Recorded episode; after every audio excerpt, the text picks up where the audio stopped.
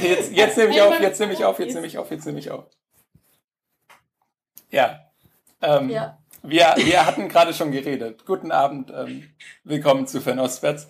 Ähm, wir hatten gerade schon geredet und äh, die Vorbesprechung war schon so gut, gut in Anführungszeichen, dass wir uns entschlossen haben, jetzt einfach auf äh, Aufnehmen zu drücken und ähm, ja, euch daran teilhaben zu lassen. Genau, also wir, wollten jetzt einmal etwas machen, was wir eigentlich eh schon seit Ewigkeiten machen wollen, nämlich dass wir einfach mal aufnehmen, worüber wir so reden. Ähm, und nach dem, ja, äh, das, weil einfach auch ähm, aus dem Grund, dass es einfach total heiß ist hier. Also ich, ich habe hier 36 Grad äh, zu bieten. Nils hat ein bisschen weniger, aber hat deutlich mehr Luftfeuchtigkeit als ihr. Von daher ähm, trinken, sitzen wir jetzt hier äh, und trinken asiatisches Bier und äh, unterhalten uns über Asien. Und ihr dürft das dann genießen und uns danach sagen, wie schlimm es denn da Wie schlecht unsere Meinungen sind. ich bin gespannt auf die Reaktion zu deiner Meinung zum Rauchen. Ja, ähm, oh nein, dann kommentiert Sebastian wieder. nein, ähm, jedenfalls. Äh, das ist gemein. Nein, ich äh, finde, ich äh, finde das sehr gutes Feedback von ihm. Ähm, jedenfalls äh, kannst du vielleicht aber nebenher noch so in den nächsten Minuten auf Aufnehmen drücken bei dir, weil die erste Minute war jetzt gerade nicht so gut tonqualitätsmäßig.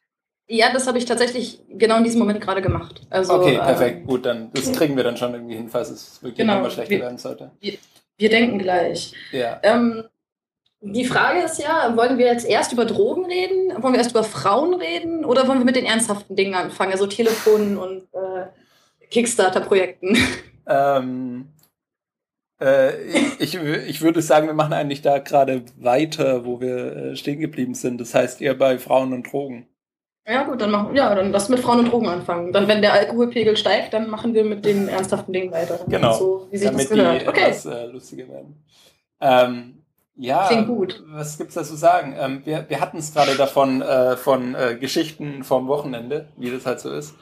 Ähm, und ich war halt in äh, so einer Bar, wo ich, ich habe es bisher tatsächlich, glaube ich, äh, zu vermeiden gewusst, auf, in eine Bar zu kommen, wo dann irgendwann Frauen auf der äh, Bar tanzen.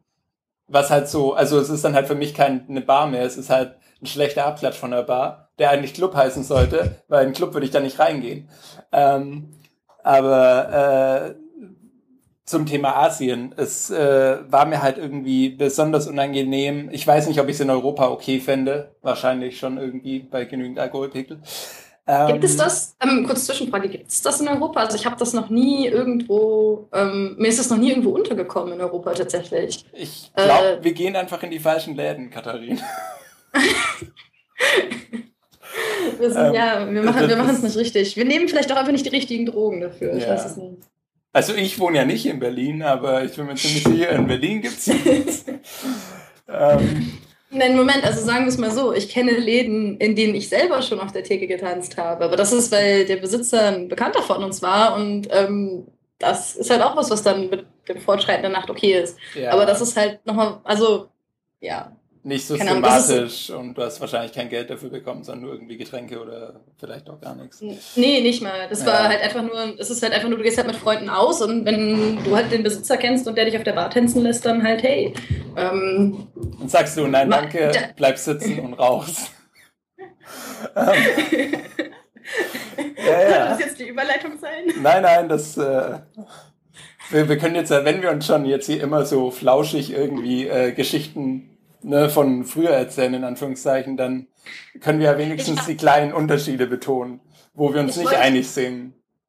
Ich wollte tatsächlich gerade sagen, dass ich damals wirklich noch jung war. Das hat ja, also es ist ein Unterschied, ob man im ersten Jahr der Uni ist oder ob man im dritten Jahr der Uni ist, an dem ich jetzt gerade bin. Ich finde, das macht schon einen sehr großen Unterschied, was die Ver das Verantwortungsbewusstsein angeht, das man hat. Nur um das hier mal loswerden. Ja. Ähm, ah. Ach so, ja, äh, Deine, deine, genau, ja, deine ähm, Stimme ist gerade wieder da schlecht. Aber wir haben jetzt da deine ah, Aufnahme. Ah, das heißt, ich darf mich davon nicht irritieren lassen, was ich trotzdem tue.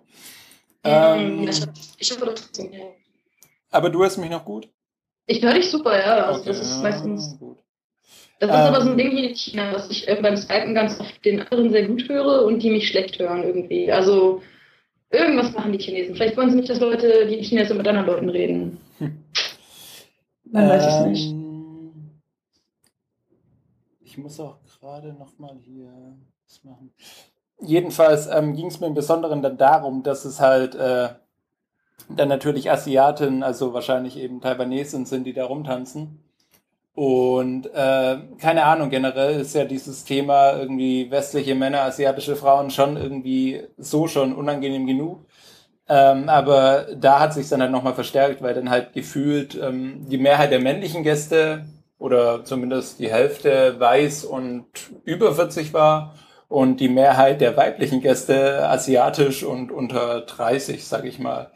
Und ähm, ja, das ist dann halt irgendwie sehr merkwürdig. Ich weiß nicht genau, wie ich es beschreiben soll. Mhm. Man, man sollte wahrscheinlich dazu sagen, dass Nils mir in diesem Zusammenhang im Vorgespräch ähm, das Wort für das chinesische Wort für Lustmolch beigebracht hatte, das sich bisher nicht in meinem Wortschatz befand. Ähm, Ein ja, Sexwolf. Chinesisch ist einfach super. Ja. Ähm, das hast du gesagt. Jetzt müssen wir, jetzt müssen wir das wahrscheinlich ausbieben oder sowas, oder? Also und oder so, ein- so ein Ding vor die Folge schalten. Ähm, in dieser Folge kommt äh, Strong Language vor. ähm, ja, das Ja, machen wir dann wie bei, wie bei ähm, Reply All. Das wir so lustig im Dialog davor ähm, irgendwie editen. Ich Ich, glaube, wir sollten es lassen. Äh, nein, nein, nein, nein, nein, nein, nein, äh, Moment. Wenn wir jetzt doch schon eine Folge machen, wo wir wirklich jeden Scheiß labern dürfen und hoffen, dass uns Leute irgendwie am Ende noch zuhören. Ähm, ich habe in letzter Zeit nicht sehr viele, aber halt schon so eine normale Menge an amerikanischen Podcasts gehört. Und ich muss zugeben, diese durchproduzierten Dinger werden halt immer langweiliger für mich. Gerade diese 20-Minuten-Shows, wo dann halt so nach 10 Minuten schon eine Pause kommt mit ein bisschen Musik, wo du denkst, ja, jetzt bitte weiter. Und dann wird halt jeder Inhalt irgendwie so wiederholt. Also wirklich, als wäre es so ein bisschen auch Dumbing Down. Mhm. Ähm, Ist, meinst also über welche Sachen sprichst du da jetzt konkret? Magst du da irgendwie. äh, Ähm, ja, eigentlich? Sachen halt, die ich sehr mag. Reply All, 99% Invisible und noch ein paar Hm. andere. Ähm, wo es dann halt wirklich manchmal dann so kommt, dann ist es halt wirklich so Interview-Ausschnitte mit irgendwie 10 Sekunden Original und dann irgendwie noch so 20 Sekunden, ja, und danach hat sie mir gesagt, dass das und das und bla bla bla, dum, dum, dum, dum, dum, Musik und irgendwie, also ja, wo ich mir halt so wünschte, nehmt euch fünf Minuten mehr Zeit und lasst mehr von dem Originalmaterial drin oder so. Irgendwie ist es dann so eine komische Mischung, wenn das dann so hin und her wechselt zwischen äh, Einblendung, Moderator, Einblendung, Moderator. Und äh, ja, wobei, ähm, ja, es kamen da auch in letzter Zeit ein paar richtig gute Folgen. Also es ist halt irgendwie, weiß nicht, ich kann das gerade noch nicht so abschließend beurteilen. Es ist mir nur aufgefallen, Mhm. dass es anfängt, mich mehr zu nerven als früher. Ich fand das ja tatsächlich an The, Amer The American Life von Anfang an irgendwie so. Also ich habe bei The American Life so ein bisschen das Gefühl gehabt, ähm, da gibt es irgendwie so ab und zu mal eine sehr gute Folge, aber der Großteil ist halt echt schon ziemlich sehr so eintönig. Also das, das Mhm. mir fällt halt jetzt gerade nur das englische Wort ein, weil ich an This American Life denke, das ist so bland irgendwie. Es ist irgendwie so, Mhm. Ah, also es ist, ja, ich weiß nicht. Ja, genau, es ist sehr fad. Und ähm, das sollten wir vielleicht hier mal ähm, pluggen. Das ging auch so ein bisschen auf Twitter rum. Die haben vor ungefähr einer Woche oder so eine Folge gerepostet von vor zwei oder drei Jahren zu ähm, Ausländern in China. Ähm, Mhm. die, ich habe diese Folge 2012, als sie rausgekommen war, zum ersten Mal gehört und weiß noch, dass ich sie sehr gut fand. Das ist jetzt leider nun auch schon drei Jahre her. Das heißt, ich würde jetzt mehr zum Inhalt der Folge sagen, wenn ich mich da noch dran erinnern würde. Es kann auch gut sein, dass ich die Folge jetzt nicht mehr gut finden würde, weil sich meine Ansichten geändert haben. Ähm, aber es ist vermutlich wert, sich das nochmal irgendwie anzuhören. Ich weiß noch, dass das eine Folge war, wo ich dachte, oh, vielleicht sollte ich diesen Podcast mal abonnieren. Mhm. Und ähm, dann habe ich danach irgendwie nochmal fünf, sechs Folgen gehört oder so und dann dachte ich, ach nee, kannst vergessen. Also irgendwie nicht so geil. Ähm, ich habe mir die Folge angehört, jetzt nochmal, weil ich die vor zwei oder wann auch immer drei Jahren nicht gehört hatte. Mhm. Ähm, und die war schon okay. Also da kamen auch ähm, so kluge Gestalten vor wie Erwin Osnos und äh, ich glaube Kaiser Go. oh, schön. Ähm, also es war Ich habe schon. Kai- ich, ich hab Kaiser Chor letzten, letzten Mittwoch ähm, lesen gesehen, auf einer Lesung im Bookworm in Be Beijing. Ah, okay. Das war Ja, sehr, ja. sehr, sehr, sehr gut. Ich habe auf äh, Twitter von der Veranstaltung gelesen, aber ich bin ja nicht mehr da. Ähm, nee, also es war, es war schon ein okayer Blick von außen so da drauf und auf das Ganze. Also es war schon relativ ausgewogen. Äh, bei, aber ähm, zurück zum Thema Podcast. Ähm, äh, mir ging das bei This American Life auch schon oft so und ich äh, habe das auch nicht abonniert. Erstens, weil ich affig finde, dass da immer nur eine Folge freigegeben ist und wenn du halt dann die Woche verpasst, wo die ausgestrahlt wird, dass du dann halt dafür zahlen müsstest. Echt? Ist das ja, so? Ja, es ist wirklich immer nur eine Folge. Ich meine, wenigstens fünf oder so wäre okay, aber das ist halt schon ein sehr knappes Zeitfenster für einen Podcast. Mhm. Ähm, Moment, also äh, blöde Frage jetzt, aber wie, wie genau meinst du das? Also ich habe die nur in meinem Feed immer drin gehabt und das alles irgendwie gekriegt. Das heißt, die produzieren jeden Tag eine Folge? Nein, nein, nein, nein, nein, nein, nein, ähm, jede Woche, glaube ich, im Durchschnitt. Ähm, ja, aber, aber du auch einen Feed oder nicht? Ja, ja, eben, klar. Das heißt, du kannst einen Feed haben und dein, und wenn du halt einen guten Podcatcher hast, dann lädt er die alle runter und löscht die auch nicht. Genau. Wenn du dann aber den Feed löschst und damit auch die Folgen und den Feed neu abonnierst, dann ist in dem Feed nur eine Folge drin. Der Feed enthält oh. immer nur eine Folge zum Runterladen und danach wird die halt depubliziert, damit du halt irgendwie zahlst, um auf das Archiv zuzugreifen. Und äh, die sind mir auch einfach zu lang. Also ich finde Radiolab um, um Meilen besser. Und die haben halt auch immer richtig geilen Content. Ähm, This oh. American Life ist da immer halt so, ja, also wirklich so äh, oberflächlich, mag ich mal okay, sagen. Ja. Ja, dem würde ich, also im Zweifel würde ich dir zustimmen. Wie gesagt, ich kenne halt kaum amerikanische Podcasts. Ja. Ähm, aber da wir jetzt eh, eh eben über ähm, Ausländer in China geredet haben, können wir eigentlich auch den Bogen zurückschlagen zu den Frauen, oder? Äh, ja, können wir. Ich versuche das gerade hier verzweifelt zurück nach Asien zu ziehen. Aus den Staaten. Ähm. Jetzt stell du dich hier nicht als die da, die irgendwie für Inhalt sorgen will. ja. Ähm, Nee, äh, mach.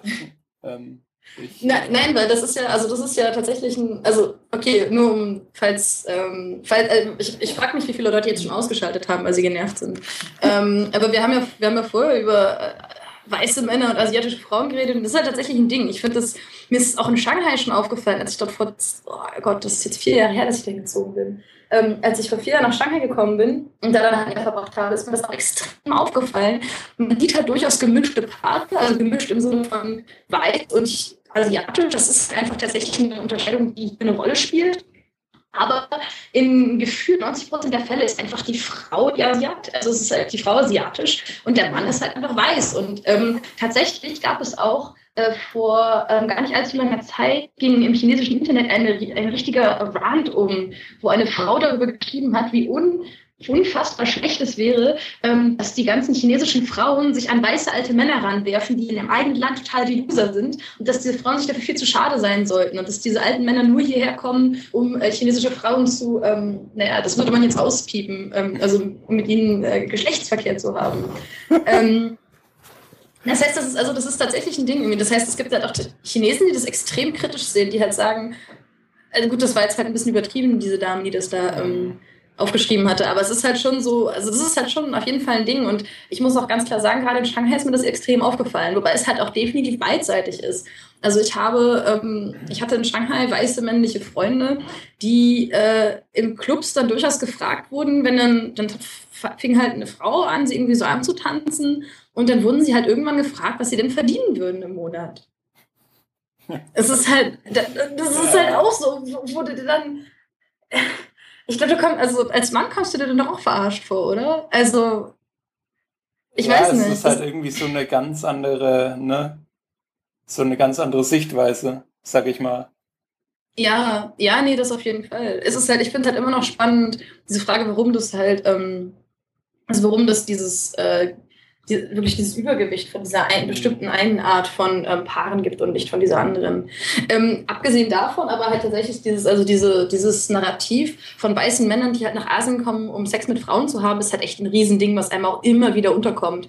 Ähm, wir hatten im Vorgespräch über äh, die Besprechung eines, ähm, ich will es eigentlich nicht Buch nennen, äh, eines Werkes geredet ähm, diese, dieses Review wurde von einem Journalisten und einem äh, Autoren geschrieben, der hier in Beijing lebt. Das ist ein Brite, den habe ich auch, ich auch letzte Woche lesen gesehen, der ist ganz cool. Ähm, und der hat dieses Buch tatsächlich zerrissen. Also das Buch ähm, heißt Shanghai Cocktails. Und Cocktail muss man dazu sagen, halt nicht so geschrieben wie der, der Drink, sondern Schwanzgeschichten. Und im Wesentlichen ist es halt dieser irgendein weißer Mann, angeblich anonym, aber der Alec Ash, also der Journalist, hat, ist sich relativ sicher, dass er herausgefunden hat, wer dieser Mensch ist. Dieser weiße Mann schreibt halt im Wesentlichen darüber, wie geil er denn wäre und mit wie vielen Frauen er denn Sex gehabt hätte in Shanghai. Und ähm, also du hattest ja noch gesagt, ähm, es gab dann einen anderen Text, wo es, wo dann jemand schrieb, es wäre doch ganz schön, wenn man sich mit dem Ganzen mal ein bisschen journalistisch beschäftigt. Ich fand, also, ich fand, äh, Alec hat das da schon nicht schlecht gemacht. Also er hat halt, er hat das ganze Buch ziemlich auseinandergenommen und auch teils ziemlich witzig. Ähm, aber er hat ja schon seine Botschaft rübergebracht. Also seine Botschaft war, er hat, sich nicht mit dem Thema thematisch auseinandergesetzt, er hat schon gesagt, es ist halt schon ein Problem, dass Ausländer, also die, die halt keine Journalisten sind, so ein bisschen die Tendenz haben, darüber zu schreiben und darüber zu reden, wie geil ihre Zeit in China halt war und was hier alles unheimlich Krasses gemacht haben. Aber das ist halt immer diese Ausländerperspektive, dieses, oh Gott, ich komme in dieses ähm, exotische Land, TM, ähm, und erlebe diese ganzen Abenteuer, während aber wenig irgendwie Perspektive dafür da ist, ähm, also wie das Land halt wirklich ist. Weil diese, diese Perspektive, die du eben als betrunkener Ausländer hast, der kein Wort Chinesisch spricht, ist einfach zwangsläufig unheimlich oberflächlich. Also das, ich finde, den Punkt hat er eigentlich schon gut rübergebracht. Mhm. Ähm, ja, also den Artikel, den ich erwähnt hatte, den hat auch, glaube ich, äh, Ash selber, also der Autor des Verrisses, ähm, getweetet. Ähm, und zwar ging es dann in dieser, in Anführungszeichen, Kritik des Verrisses. Es war nicht wirklich eine Kritik, es war mehr so ein, äh, machen wir mal ein Fass auf und ähm, ja. ein bisschen weitergehen drüber ähm, ging es dann eben um die literarische Qualität des Ganzen. Also es war einmal dann eben so ein bisschen die Beschwerde, warum wird denn nicht ernsthaft sich mit dem Thema auseinandergesetzt? Weil ich glaube, wie man, wenn uns wirklich Leute bis jetzt zugehört haben, wie man jetzt gemerkt hat, ist es ja schon ein Thema und man, also da, da fehlt schon Material. Das ist dann halt mal ernsthaft behandelt, dieses Phänomen weiße Männer, asiatische Frauen, nicht nur aus Ego-Perspektive. Ähm, und äh, gleichzeitig dann auch literarisch ebenso mit ähm, äh, vergangenen Idolen wie äh, seine zwei Beispiele waren Henry Miller und äh, Ernest Hemingway. Ähm, oh ja, das stimmt. ist halt auch, glaube, dass es sowas halt literarisch dann auch nicht mehr gut gibt, wo du halt, du, du kannst es ja irgendwie so rüberbringen, dass du nicht dastehst wie ein Arschloch und dass es dann auch irgendwie interessant ist. Ähm, ja, das ähm, stimmt.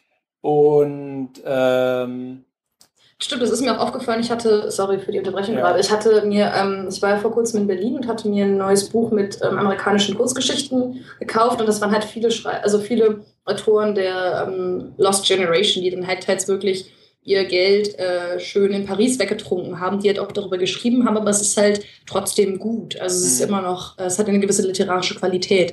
Wobei das im Endeffekt ja letztendlich auch nur ähm, ein Freund von mir würde sagen, intellektuelle Masturbation ähm, darauf ist, was man denn selber alles erlebt hat. Aber es ist halt äh, von der literarischen Qualität her war es halt, glaube ich, irgendwie besser. Wobei ich das halt auch so ein bisschen kritisch sehe. Wenn ich diese beiden Sachen halt jetzt so vergleiche, ich meine, ja, das mag sprachlich irgendwie besser gewesen sein, aber auch das finde ich halt so, na, vielleicht fällt es, also vielleicht fällt es da einfach weniger auf, weil es Weiße sind, die in ein Land mit Weißen gehen und es diesen, nicht diesen imperialistischen ähm, diesen imperialistischen Habitus. Touch hat. Ja, okay. ja, weil ich, also ich finde halt auch, ich finde halt, ich fand halt auch schon ähm, Leute komisch, die unter dem Kolonialismus dann eben nach Asien oder sagen wir Indien gegangen sind und dort drüber geschrieben haben. Und dann alle sagen, oh Gott, guck dich diese tolle Schriftsteller an. Da dachte ich mir dann auch schon, na ja, also vielleicht schreiben sie sprachlich gut, aber es ist halt trotzdem irgendwie, ich weiß nicht. Also ja. die, die Art, diese, diese Art, eben, es ist, es ist ja genau das, du kommst halt, es ist genau diese betrunkenen Ausländer,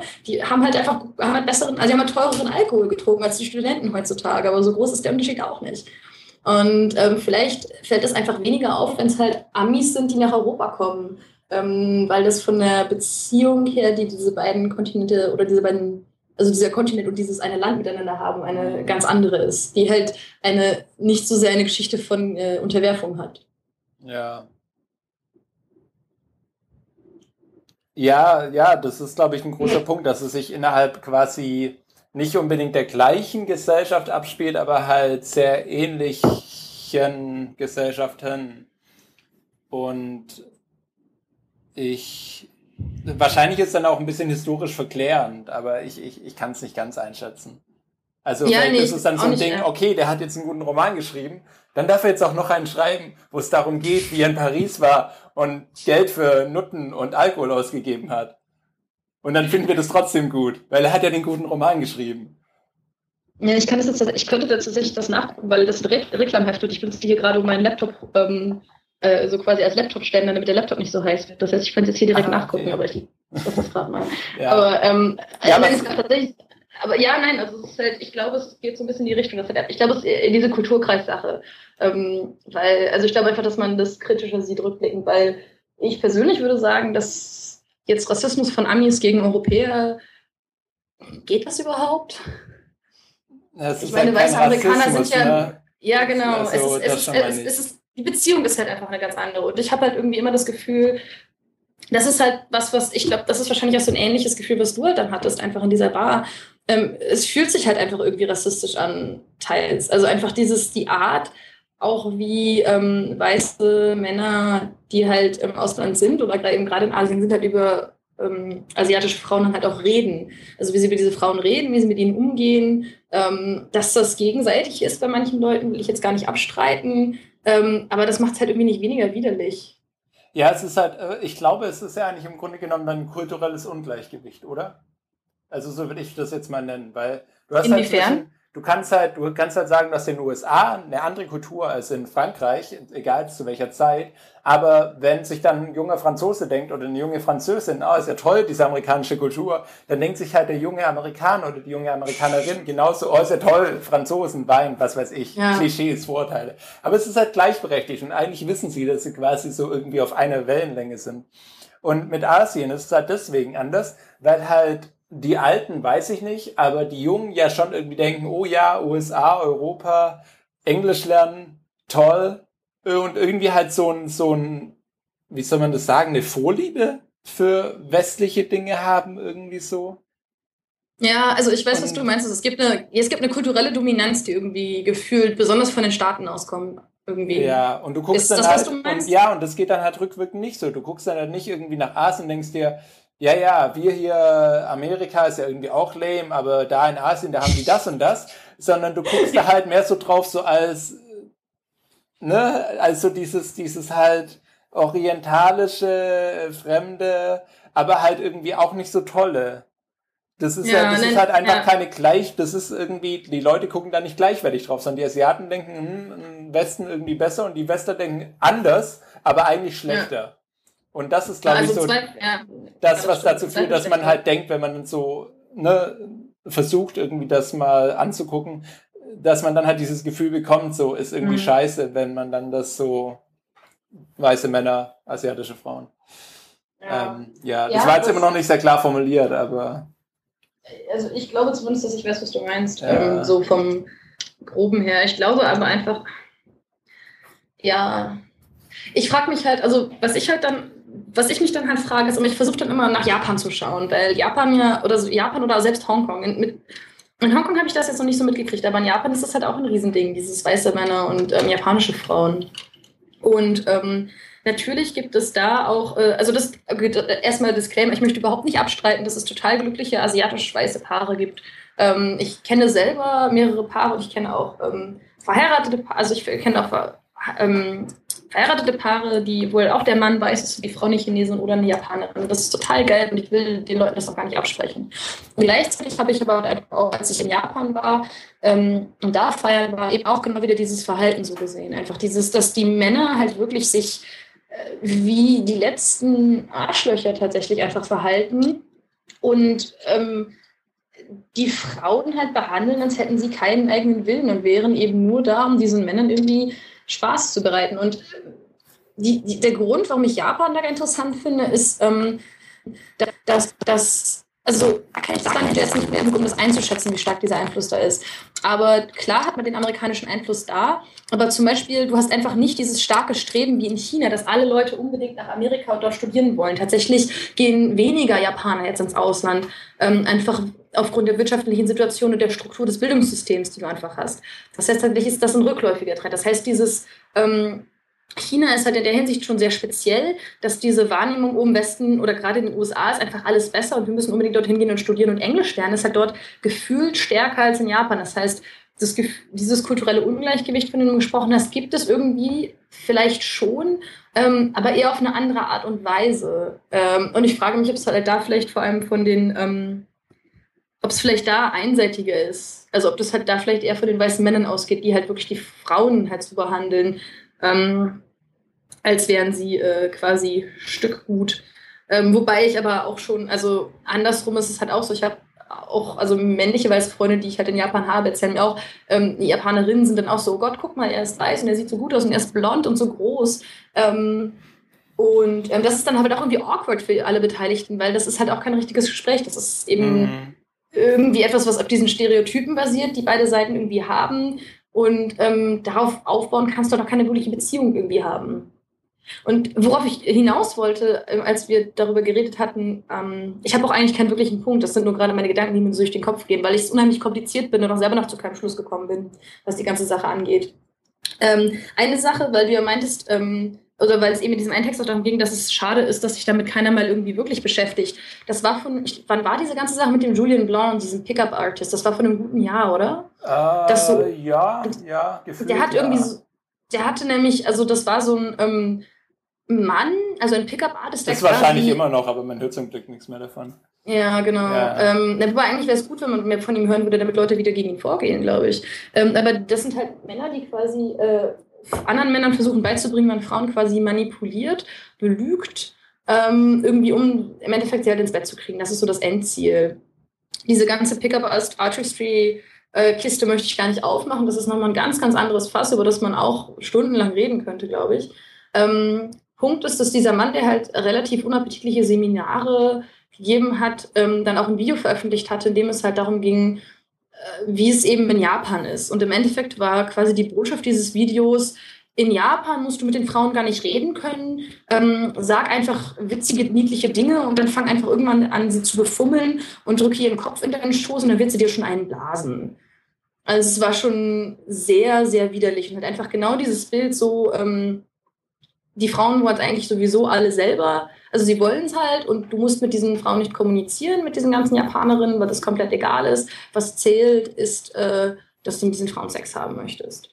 Ähm, und in dem Zusammenhang wurde sich mit der Frage schon, also zumindest in so einschlägigen Blogs, die sich halt auch mit Japan beschäftigen, da wurde schon drüber geschrieben auf jeden Fall, auch ein bisschen detaillierter. Aber es ist halt keine Debatte, die irgendwie groß in irgendwelchen anderen, also selbst, selbst in den englischsprachigen Medien ist, dieses als, ist das als Debatte nicht wirklich angekommen. Da ging es halt um Pickup-Artists im Allgemeinen und in den deutschen Medien schon mal gar nicht. Und ich glaube einfach, es ist auch ein Thema, was ähm, wenig Aufmerksamkeit bekommen wird, würde in jedem Fall, weil, also ich habe das Gefühl, für mich ist das ein Thema, was relativ akut ist, einfach weil ich es regelmäßig mitkriege. Aber ich glaube, in, also ich habe das ja selber gemerkt, als ich in Frankreich war, ich habe mich mit dem Thema schon noch beschäftigt und darüber nachgedacht, aber das ist halt weniger so in your face, als wenn du dann halt hier bist und das in den Clubs regelmäßig mitbekommst und von jeder Bar im Endeffekt. Mhm. Das ist halt nochmal was anderes. Ich glaube halt einfach auch, ein Thema ist, äh, ja, da kann man sich mit und ich finde es unheimlich in manchen Hinsichten auch sehr spannend. Aber ich glaube, ähm, das ist in jedem Fall etwas, wofür sich vor allem nur ein Nischenpublikum ähm, interessieren würde. Ähm, ja. ja, dann noch äh, abschließend von mir äh, zu dieser. Äh, ich habe da noch mehr zu, zu sagen. Ja, ja, zu der aber zumindest mal zu dem äh, eigentlichen ursprünglichen äh, Ausgangspunkt. Ähm, der, das Schlusswort war dann noch irgendwie ganz nett von dieser Kritik an der Kritik, ähm, der halt dann meinte, ähm, es, eigentlich ist halt, es ist halt wirklich schade, dass quasi dann eben heutzutage so viel Inhalt da ist von diesen ganzen, ähm, Achtung, Anführungszeichen, Sexkarpaden. Das ist jetzt nicht mein Neologismus, den gibt's glaube ich schon äh, länger. Ähm, ja, den, natürlich. Und den, ähm, sondern dass da halt so viel Inhalt da ist und äh, so viel darüber über so Quatsch dann geschrieben wird, aber da halt dann so wenig quasi Inhalt dann bei rumkommt, so wenig ne, Themen mhm. dadurch eigentlich vermittelt werden, dass es halt wirklich nur so äh, autobiografisch im Endeffekt ist. Ja, ja, also dieser, ich glaube, das war, ich, war das nicht sogar, stand das nicht sogar im äh, Text von Alec Ash selber drin, dass er eben sagte, es ist ja ironisch, dass ähm, mehr Leute, also deutlich mehr Leute einfach hier sind als vor, selbst vor 20, 30 Jahren und quasi vom wirklichen Inhalt, vom Mehrgewinn her, den man hat von diesen Leuten, die eben keine Journalisten sind, ähm, vermutlich das weniger, wenn nicht gleich ist von der Menge her. Ich glaube, so ein bisschen war das. Oder vielleicht verwechsel ich da gerade was. Ja, das mag sein. Ich kann dir noch mal kurz den Absatz vorlesen. Um, Context is everything when it comes to documenting China's sexploits. So let me end mm. by adding some. A few months ago, I met an expert at a bar in Shanghai. He's pretty much an unrepentant, unrepentant uh, sex addict. He estimated that he'd slept with over 4,000 women over the course of his long China career. That's more than Casanova and Don Juan combined, he added significantly. He's right. It's amazing. It's amazing to realize how much. It's amazing to realize how so much more adds up to so much less these days. ja, ja, das ist ja wahr. Man muss dazu wahrscheinlich auch nochmal sagen, also dieses Buch ähm, Shanghai Cocktails ist jetzt nicht irgendwie ein Einzelfall. Also es ist immer wieder ein Ding, was immer wieder aufkommt. Es gibt immer wieder Blogs. Ähm, es gab tatsächlich auch einen Blog von einem Englischlehrer, der in seinem Blog in grafisch, sehr, sehr grafisch in sehr vielen Details beschrieben hat, ähm, wie er mit diversen Frauen und eben auch seinen Schülerinnen schlief. Und das heißt, es war alles im Internet sehr offen zugänglich und ähm, hat dann eben auch für die entsprechende Empörung in China wieder gesorgt. Ähm, da können wir, können wir dazu einsteigen oder hast du gerade den Punkt, den du machen willst? Wozu einsteigen? Ich würde gerne kurz noch zu dem Thema, wo wir gerade eh schon sind, dieses Englischlehrer hinzufügen, weil das ist ja eigentlich auch die gleiche Kategorie von kultureller ja, Ungleichheit, ja, nennen wir es mal. Ja, mach erst mal. Ich wollte gleich noch was zu. Ich wollte noch was zu Paaren sagen und zu okay. Sex so ein bisschen, aber. Ja. Ähm, also erst. Weil, nee, also weil wirklich diese, zu diesem Ungleichgewicht irgendwie zwischen da Anführungszeichen Westlern und Anführungszeichen Asiatin äh, mit diesem Englisch ähm, unterrichten ist es ja eigentlich das Gleiche. Du kannst halt immer noch, auch wenn, glaube ich, in China da vor zwei Jahren mal die Vorschriften verschärft wurden oder so, überall, ja, also alle, die du hier triffst, die irgendwie sagen, ja, ja, ich bin Englischlehrer, die sind ähm, gerade aus dem College raus und die haben halt keine offizielle Qualifikation, die sie irgendwie dazu befähigen würde, Englisch zu unterrichten, irgendeine Sprache zu unterrichten oder Englisch zu unterrichten, außer dass es ihre Muttersprache ist. Beziehungsweise im schlimmsten ich, Fall noch nicht mal das. Hauptsache, du siehst halt genau, aus als Holländer, ich kenne Holländer und Türken, die halt auch Holländer, Türken, Iraner, die alle als äh, Englischlehrer arbeiten, weil sie halt Weiße sind. Ja. Und wenn du halt äh, schwarzer Amerikaner bist, dann hast du halt verloren. Ähm, Oder dann, asiatische Amerikaner genauso. Ja.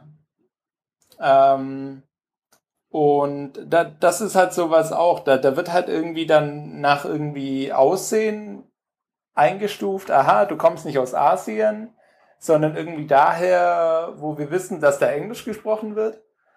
Und dann stellen wir dich halt mal hin und lassen dich entweder irgendwie, keine Ahnung, Kindergartenkinder, Grundschüler oder irgendwie schon ältere Schüler unterrichten. Weil ja. du machst es ja schon irgendwie. Und ich, ich würde mich als Eltern, da, also ich habe keine Ahnung, ob die das wissen, aber ich würde mich als Eltern da so dermaßen aufregen, wenn ich da irgendwie meinen Kindern in so einen Kindergarten schicke, wo das Englisch unterrichtet bekommt, irgendwie so zwei Stunden am Tag oder so. Und das macht dann halt irgendjemand vollkommen unqualifiziertes. Und ich will jetzt nicht unbedingt unterstellen, dass sie sich alle keine Mühe geben oder so. Aber ähm, so wie ich das bisher mitbekommen habe, ist es halt wirklich so endlos lasch. Du kannst halt quasi hingehen und dann sagen die, ja, okay, fang Montag an. Und ja, genau. wenn es schlecht läuft, machst du halt nach zwei Monaten, denkst du, ja, jetzt würde ich mir gerne noch asiatisches Land XY angucken, weil da habe ich gehört, kann man so toll surfen oder so. Ich habe wirklich inzwischen ziemlichen Hass gegen Leute, die irgendwie durch Asien touren. Ähm, und, ja, nein, äh, und dann sind ja nach zwei Monaten wieder weg. Kinder verlieren jegliche Bezugsperson. Mensch kommt dahin, hat vielleicht einen anderen englischen Akzent, kann es vielleicht besser oder schlechter oder man weiß es nicht. Und es ist halt vollkommen scheiße aus ja. rein pädagogischer Sicht. Das wollte ich ja, nur kurz nein, loswerden. Ja, nee, auf jeden Fall, das ist definitiv ein Problem. Ich war, fand es halt tatsächlich auch sehr spannend, weil, ähm, also als ich halt in Shanghai war, kannte ich einfach so viele Leute, die einfach Englisch unterrichtet haben und wirklich ihre einzige Qualifikation war ihre weiße Haut. Das heißt, im Zweifel, je weißer, desto besser. Sollte es nicht unbedingt Russe sein, das ist so ein bisschen, da wissen die Chinesen schon, nein, die sprechen nicht unbedingt Englisch. Ähm, wenn die Leute aber nicht wissen, dass du Russe bist, dann ist auch okay.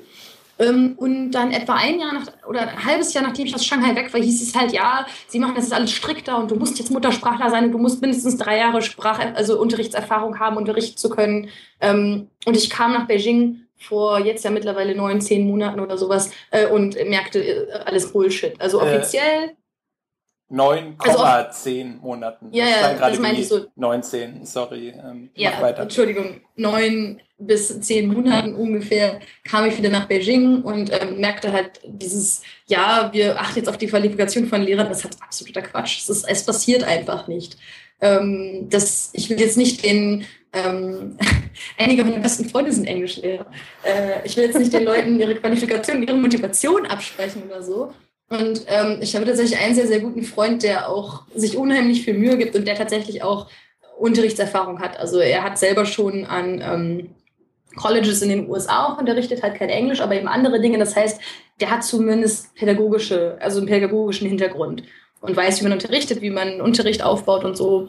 Ist aber auch kein studierter Sprachlehrer. Mittlerweile hat er da sein Zertifikat gemacht und so. Aber ich kenne genug Leute, die halt tatsächlich einfach, deren einzige Qualifikation ist tatsächlich ihre Hautfarbe. Und ähm, also, dass die chinesische Regierung dagegen vorgegangen ist, ist ja zumindest ein Zeichen, dass das irgendwie als Problem anerkannt wurde. Aber es ist halt wie so oft nicht wirklich durchgesetzt worden. Also dieses Lippenbekenntnis und das, was dann in der Realität passiert, das sind halt in China oft zwei sehr, sehr unterschiedliche Dinge.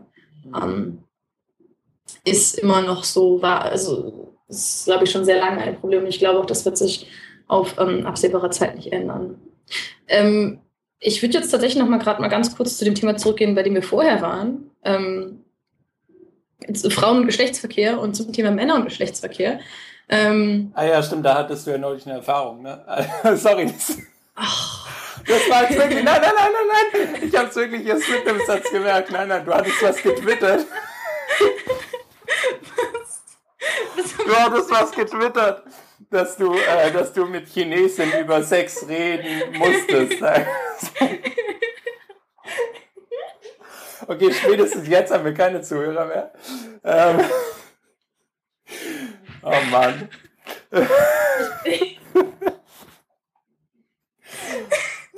Entschuldigung. Wir suchen den Link zu dem Was? Tweet raus. Das als Beweis. Nein, das, das Problem ist, den Link können wir nicht raussuchen, weil das war mein Protected Account. Ah, ja, okay, ja. Nils. Jedenfalls, Katharin bestätigt hiermit, dass sie wirklich was dazu getwittert hat. Ich glaube, es ist ganz gut, dass du meinem dritten Account nicht folgst. Ähm, in jedem Fall, ich wollte eigentlich über was anderes reden.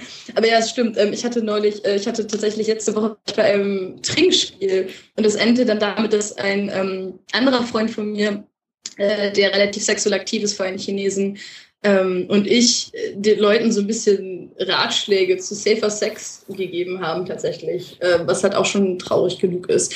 Ähm, ich glaube, dass also das ganze Thema Sexualität und gerade ähm, Sexualkunde in China, darüber sollten wir echt mal eine Folge machen. Ich glaube, das steht sogar auf unserer Liste, oder? Ich also Sex glaube, in China. Ja.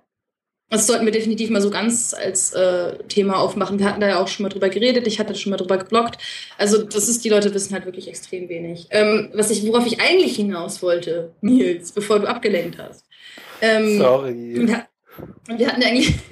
Wir hatten ja eigentlich über dieses das kulturelle Ungleichgewicht geredet. Ähm, und was mir, mir ist es halt schon aufgefallen, als ich 2011, 2012 in Shanghai war. Und ähm, ich habe dann halt wirklich mal einfach alle männlichen Asiaten, die ich irgendwie so ein bisschen besser kannte, gefragt. Ähm, würdest du, also, oder ich habe sie halt erstmal so gefragt, so ein bisschen so, warum gibt es diese Paare nicht mit, oder warum gibt es sie quasi nicht mit asiatischen Männern und weißen Frauen? Ähm, und würdest du zum Beispiel im Club eine weiße Frau ansprechen oder sie irgendwie antanzen oder auf irgendeine Weise versuchen, mit ihr Kontakt herzustellen? Ähm, um kurz mal, also meine, meine äh, Stichprobe ist nicht besonders groß, muss ich jetzt gerade sagen, ähm, aber ich habe mit Japanern gesprochen, mit Taiwanesen, mit Hongkongern und mit ein paar Chinesen. Und meiner Erfahrung nach sind die asiatischen Männer, die dann tatsächlich mit einer weißen Frau was haben, oft solche, die selber ähm, Auslandserfahrung haben, also die irgendwie zumindest eine Weile in Europa oder in ähm, den USA studiert haben. Das ist so eine ähm, Beobachtung aus meiner eigenen Erfahrung. Und von diesen Gesprächen, die ich mit diesen Leuten hatte, da war dann tatsächlich die Antwort oft, dass die Leute sagen, sie haben nicht das Gefühl, dass sie gut genug sind für die Frauen. Und das hat mich schon irgendwie ein bisschen schockiert. Also, dass halt Ähm, also ein taiwanesischer Freund von mir, der ähm, hat auch Literatur studiert und ist sehr intellektuell und sehr reflektiert.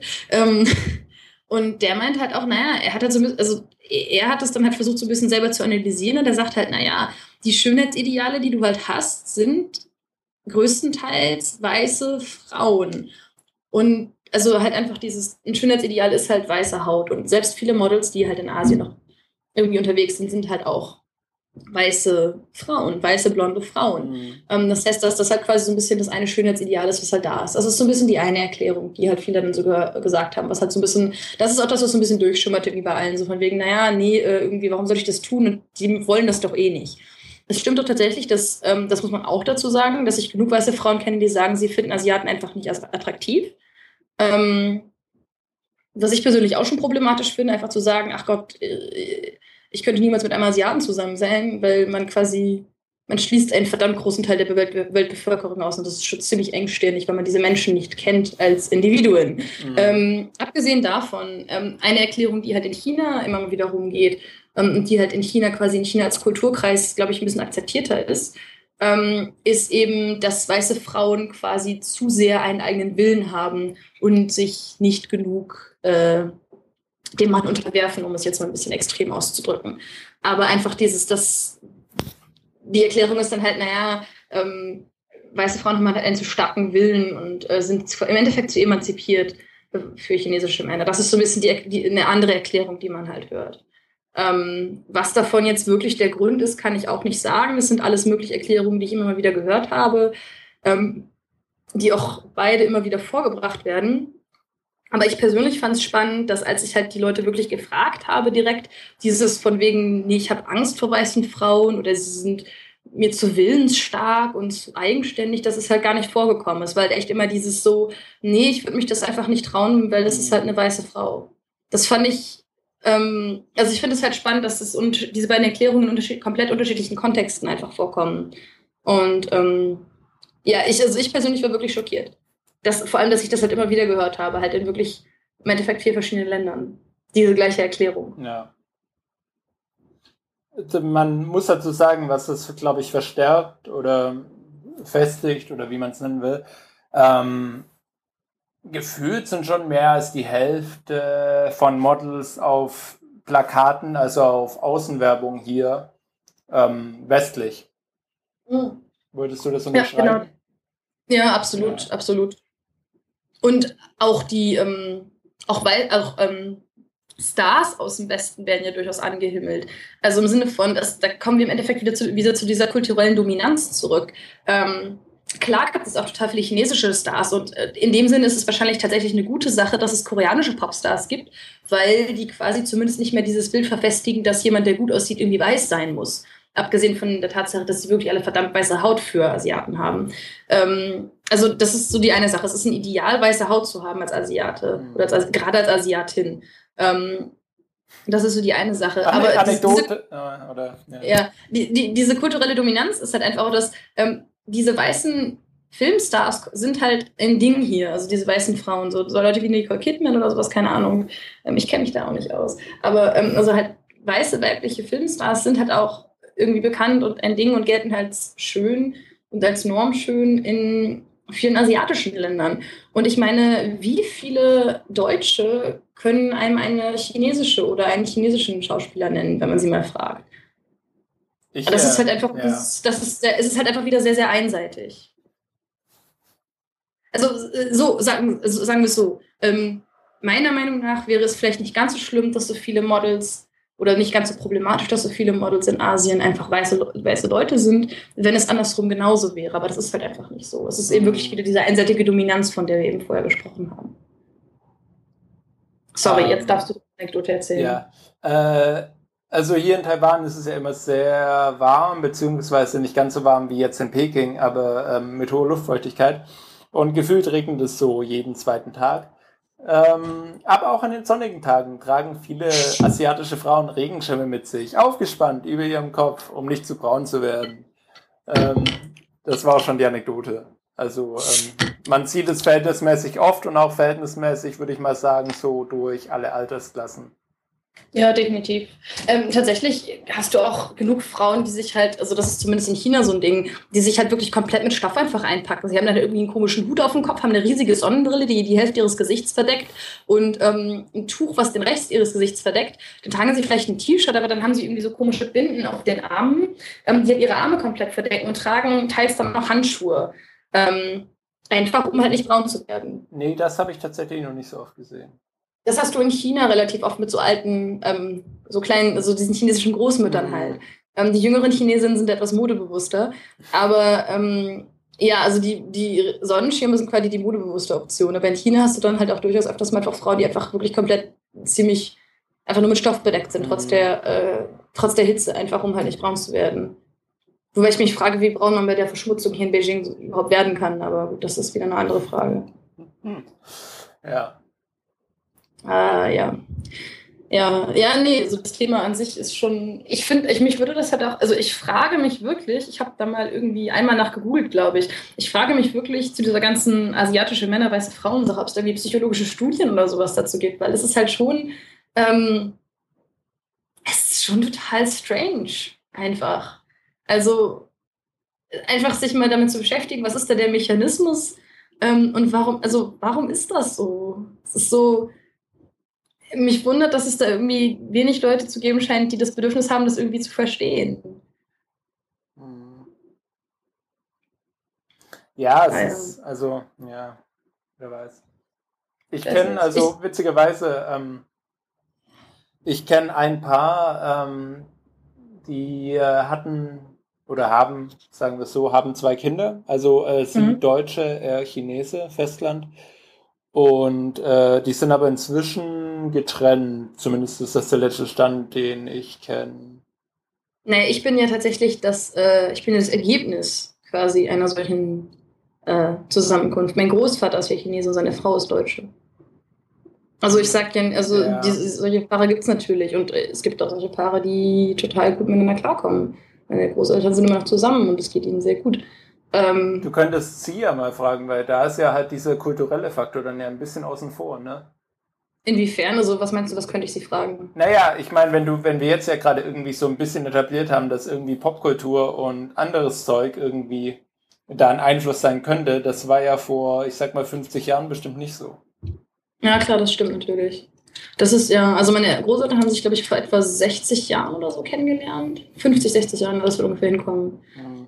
Ähm, wobei man dann natürlich auch sagen muss, das Problem ist da einfach. Ich glaube, ähm, da ist die Situation natürlich auch eine ganz vollkommen andere, weil du einfach, ähm, du hast jetzt einfach viel mehr weiße Leute in Asien und viel mehr Asiaten in Europa und in den USA als damals. Äh, ja. Also als damals beides. Es ist so, ähm, ich frage, ich weiß halt nicht, ob ähm, quasi implizite Annahmen, die wir über Leute aus diesem anderen Kulturkreis machen, die es jetzt schon, die es jetzt gibt, ob die damals überhaupt existierten, weil es einfach, ähm, weil die Begegnungspunkte, die Berührungspunkte einfach viel, viel seltener waren. Weißt du, was ich meine? Also es gab einfach viel weniger zum Beispiel Asiaten, die nach ähm, Europa kamen. Und ich überlege mir, wenn die Zahl einfach schon so gering war, ähm, vielleicht war die Zahl einfach zu, zu, zu gering, um da ein Stereotyp und ein Vorurteil zu entwickeln. Ja. Das ich weiß es nicht, es ist auch wieder nur so eine Überlegung, aber. Klingt halbwegs richtig. Vor allem, ähm, was mir gerade noch eingefallen ist, ähm, die Charaktere, die, ähm, ich sag mal, stereotypisch dargestellt werden, ähm, als asiatisch-amerikanisch in Hollywood und Co., sind ja mhm. dann auch eigentlich immer nerdig angehaucht, oder? Absolut, ja. Ich fand es sehr spannend, das ging tatsächlich heute gerade noch um. Ähm, äh, dieser Mensch aus Bradley Cooper, der Mensch aus Hangover, also ja. der, der äh, Und, noch äh, einigermaßen okay aussah, ähm, der macht jetzt eine neue, neue Rom-Com, äh, die auf Hawaii spielt und sie heißt Aloha. Und ähm, da gibt es. Ja. Ja, okay, rede weiter. Kreative Titel für 100. Ähm, und es gibt halt die Rolle einer ähm, quasi ethnisch äh, ethnisch nicht, nicht direkt einzuordnende Frau namens Alison NG. Also, mm, das könnte kantonesisch sein, das könnte irgendwie vietnamesisch sein vom Nachnamen her, aber tendenziell irgendwie gemischt vom, von der Ethnie her. Ja. ja also diese Frau, diese Frau hat definitiv in nicht allzu ferne ähm, genetische Vergangenheit irgendwie etwas mit Asien zu tun. Ähm, und diese Rolle ist einfach mit einer komplett weißen Frau besetzt worden. Ich glaube, Emma Stone heißt die Dame. Es ist einfach blond und so weiß, dass es quasi weißer nicht geht. Emma das Stone so spielt eine Asiatin. Ja, also. Die ist ja, die, die, ist ja, die ist ja schon fast rothaarig so gefühlt. Also die ist ja schon ja, genau. weiß-weiß. Genau, ich, das, das, meinte ich mit, es geht nicht weißer. Ja. Also es ist, das ist, das ist was, was halt wirklich heute durch meine, ähm, durch meine Hongkonger Chines, also meine Hongkong-China-Journalisten-Timeline rollte. Das war okay. heute wirklich so ein Thema. Dass die Leute sich halt wirklich sehr darüber aufgeregt haben. Mhm. Ähm, und diese Rolle ist halt wirklich jetzt Alison, mm, also ich weiß auch nicht, wie man diesen Nachnamen ausspricht, ähm, quasi beschrieben. Aber es ist wohl ähm, einigen Journalisten zufolge ein kantonesischer Nachname. Ähm, ich hätte ihn jetzt halt, wie gesagt, eher in Vietnam eingeordnet, aber das ist definitiv ein asiatischer Nachname. Ja. Und das einfach mit so einer komplett weißen Frau zu besetzen, das ist halt auch, und das Ding ist, es ist, um den Bogen zurückzuschlagen zu dem, was du gesagt hast, ähm, diese Frau ist halt zumindest vom Trailer her jemand, der selbstbewusst ist. Ähm, sie ist eine, ich glaube, sie ist eine eine Pilotin in der Armee oder sowas irgendwie, ähm, aber halt gut aussehend und verführerisch und sie ist halt quasi diejenige, die so, ähm, Bradley Cooper muss sich anscheinend irgendwie zwischen zwei Frauen entscheiden, zwischen seiner Ex und der neuen aufregenden Kampfpilotin, die er halt kennenlernt. Die neue aufregende Kampfpilotin ist halt eigentlich jemand mit asiatischer Herkunft, asiatischen Wurzeln, aber äh, muss natürlich dann irgendwie blond sein, weil ja, geht ja nicht anders. Mhm. Ähm, und das ist, also es ist auch definitiv ein Thema, was, ähm, über das ich in letzter Zeit überraschend viel so gelesen habe. Also es gibt halt ähm, so ein paar Leute, es gibt, also sagt dir Jodie Chu was? Nee. Ähm, die spielt äh, in der amerikanischen Version von Sherlock Holmes. Ähm, das, die, die Serie heißt Elementary, spielt ah, sie Watson. Okay, genau, ja, ja, dann habe ich, hab ich sie schon mal gesehen, aber ich habe die Serie nie gesehen. Aber auf dem Plakat, das ist ja die mit Robert Downey Jr. dann, oder? Gen nee, nee, nee, nicht mit Robert Downey Jr. Ähm, das ist ein ganz Das ist der Film? Ganz, okay. Genau, Robert Downey Jr. hat den Film gemacht und mm. das ist eine mm. amerikanische Serie. Ich weiß tatsächlich gerade nicht, wie der Mensch heißt, der Sherlock Holmes spielt, aber er hat in Hackers mitgespielt. Okay. Ähm, da glaube ich die Hauptrolle gespielt. Auf jeden Fall ist es ein weißer Mann, der spielt Sherlock Holmes, aber Watson ist ähm, äh, eine Frau und ist Asian American, also chinesisch. Ah, okay, ja, ich hatte, ich hatte sie. Moment. Du kannst den Namen, also wir können auch einen Link zu ihm Wikipedia Und Nee, aber wie ist ihr Name? Jodie Chu. Okay. Wenn ich mich da jetzt nicht stark irre. Weil äh, ähm, laut hier Google und Wikipedia ist das äh, Lucy Liu. Ah, ja, stimmt.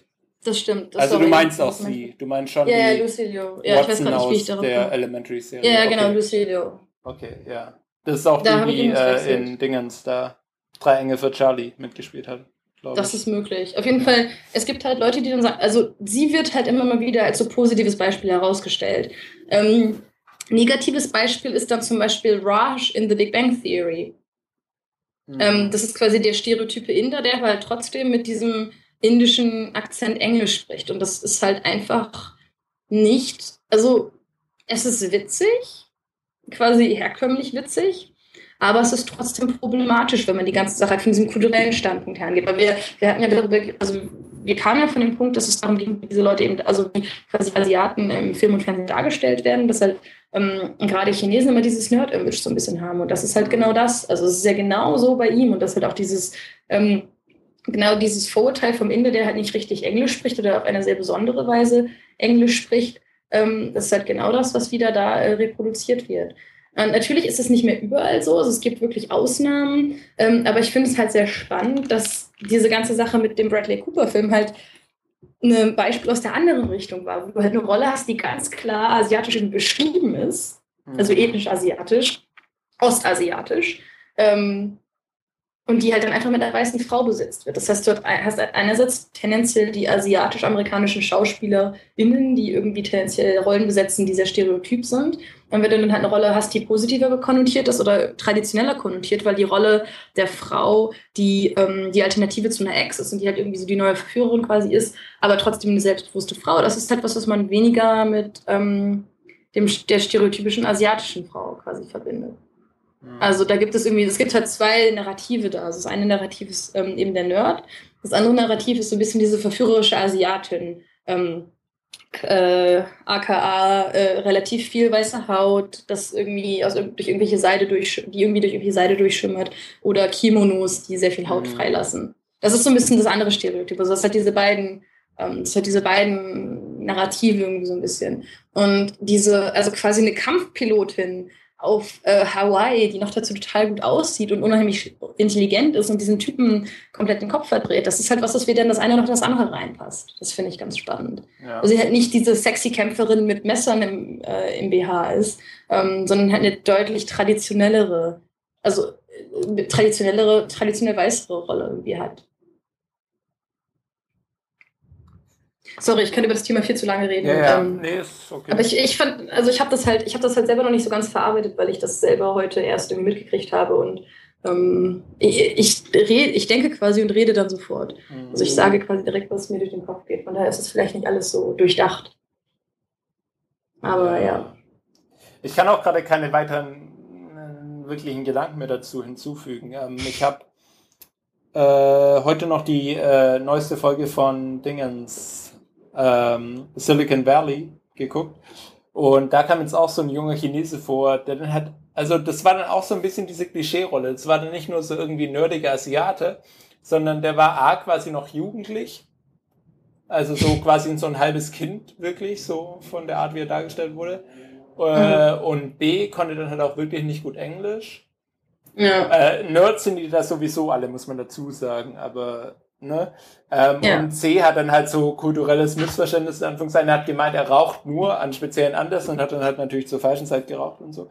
Aber ähm, das, das war halt auch so. Also das, das wird halt, ja, das ist, keine Ahnung, gefühlt würdest du jetzt, du würdest jetzt nie in, also ich weiß nicht, wie andere Regisseure aus anderen Kulturkreisen das machen, aber wenn ich jetzt von mir aus ausgehe und sagen würde, ich setze jetzt jemanden, der nicht gut Russisch kann, aus Deutschland, nach Moskau und der macht da irgendwas, dann würde der nicht so kindlich rüberkommen und sich auch nicht ganz so doof verhalten.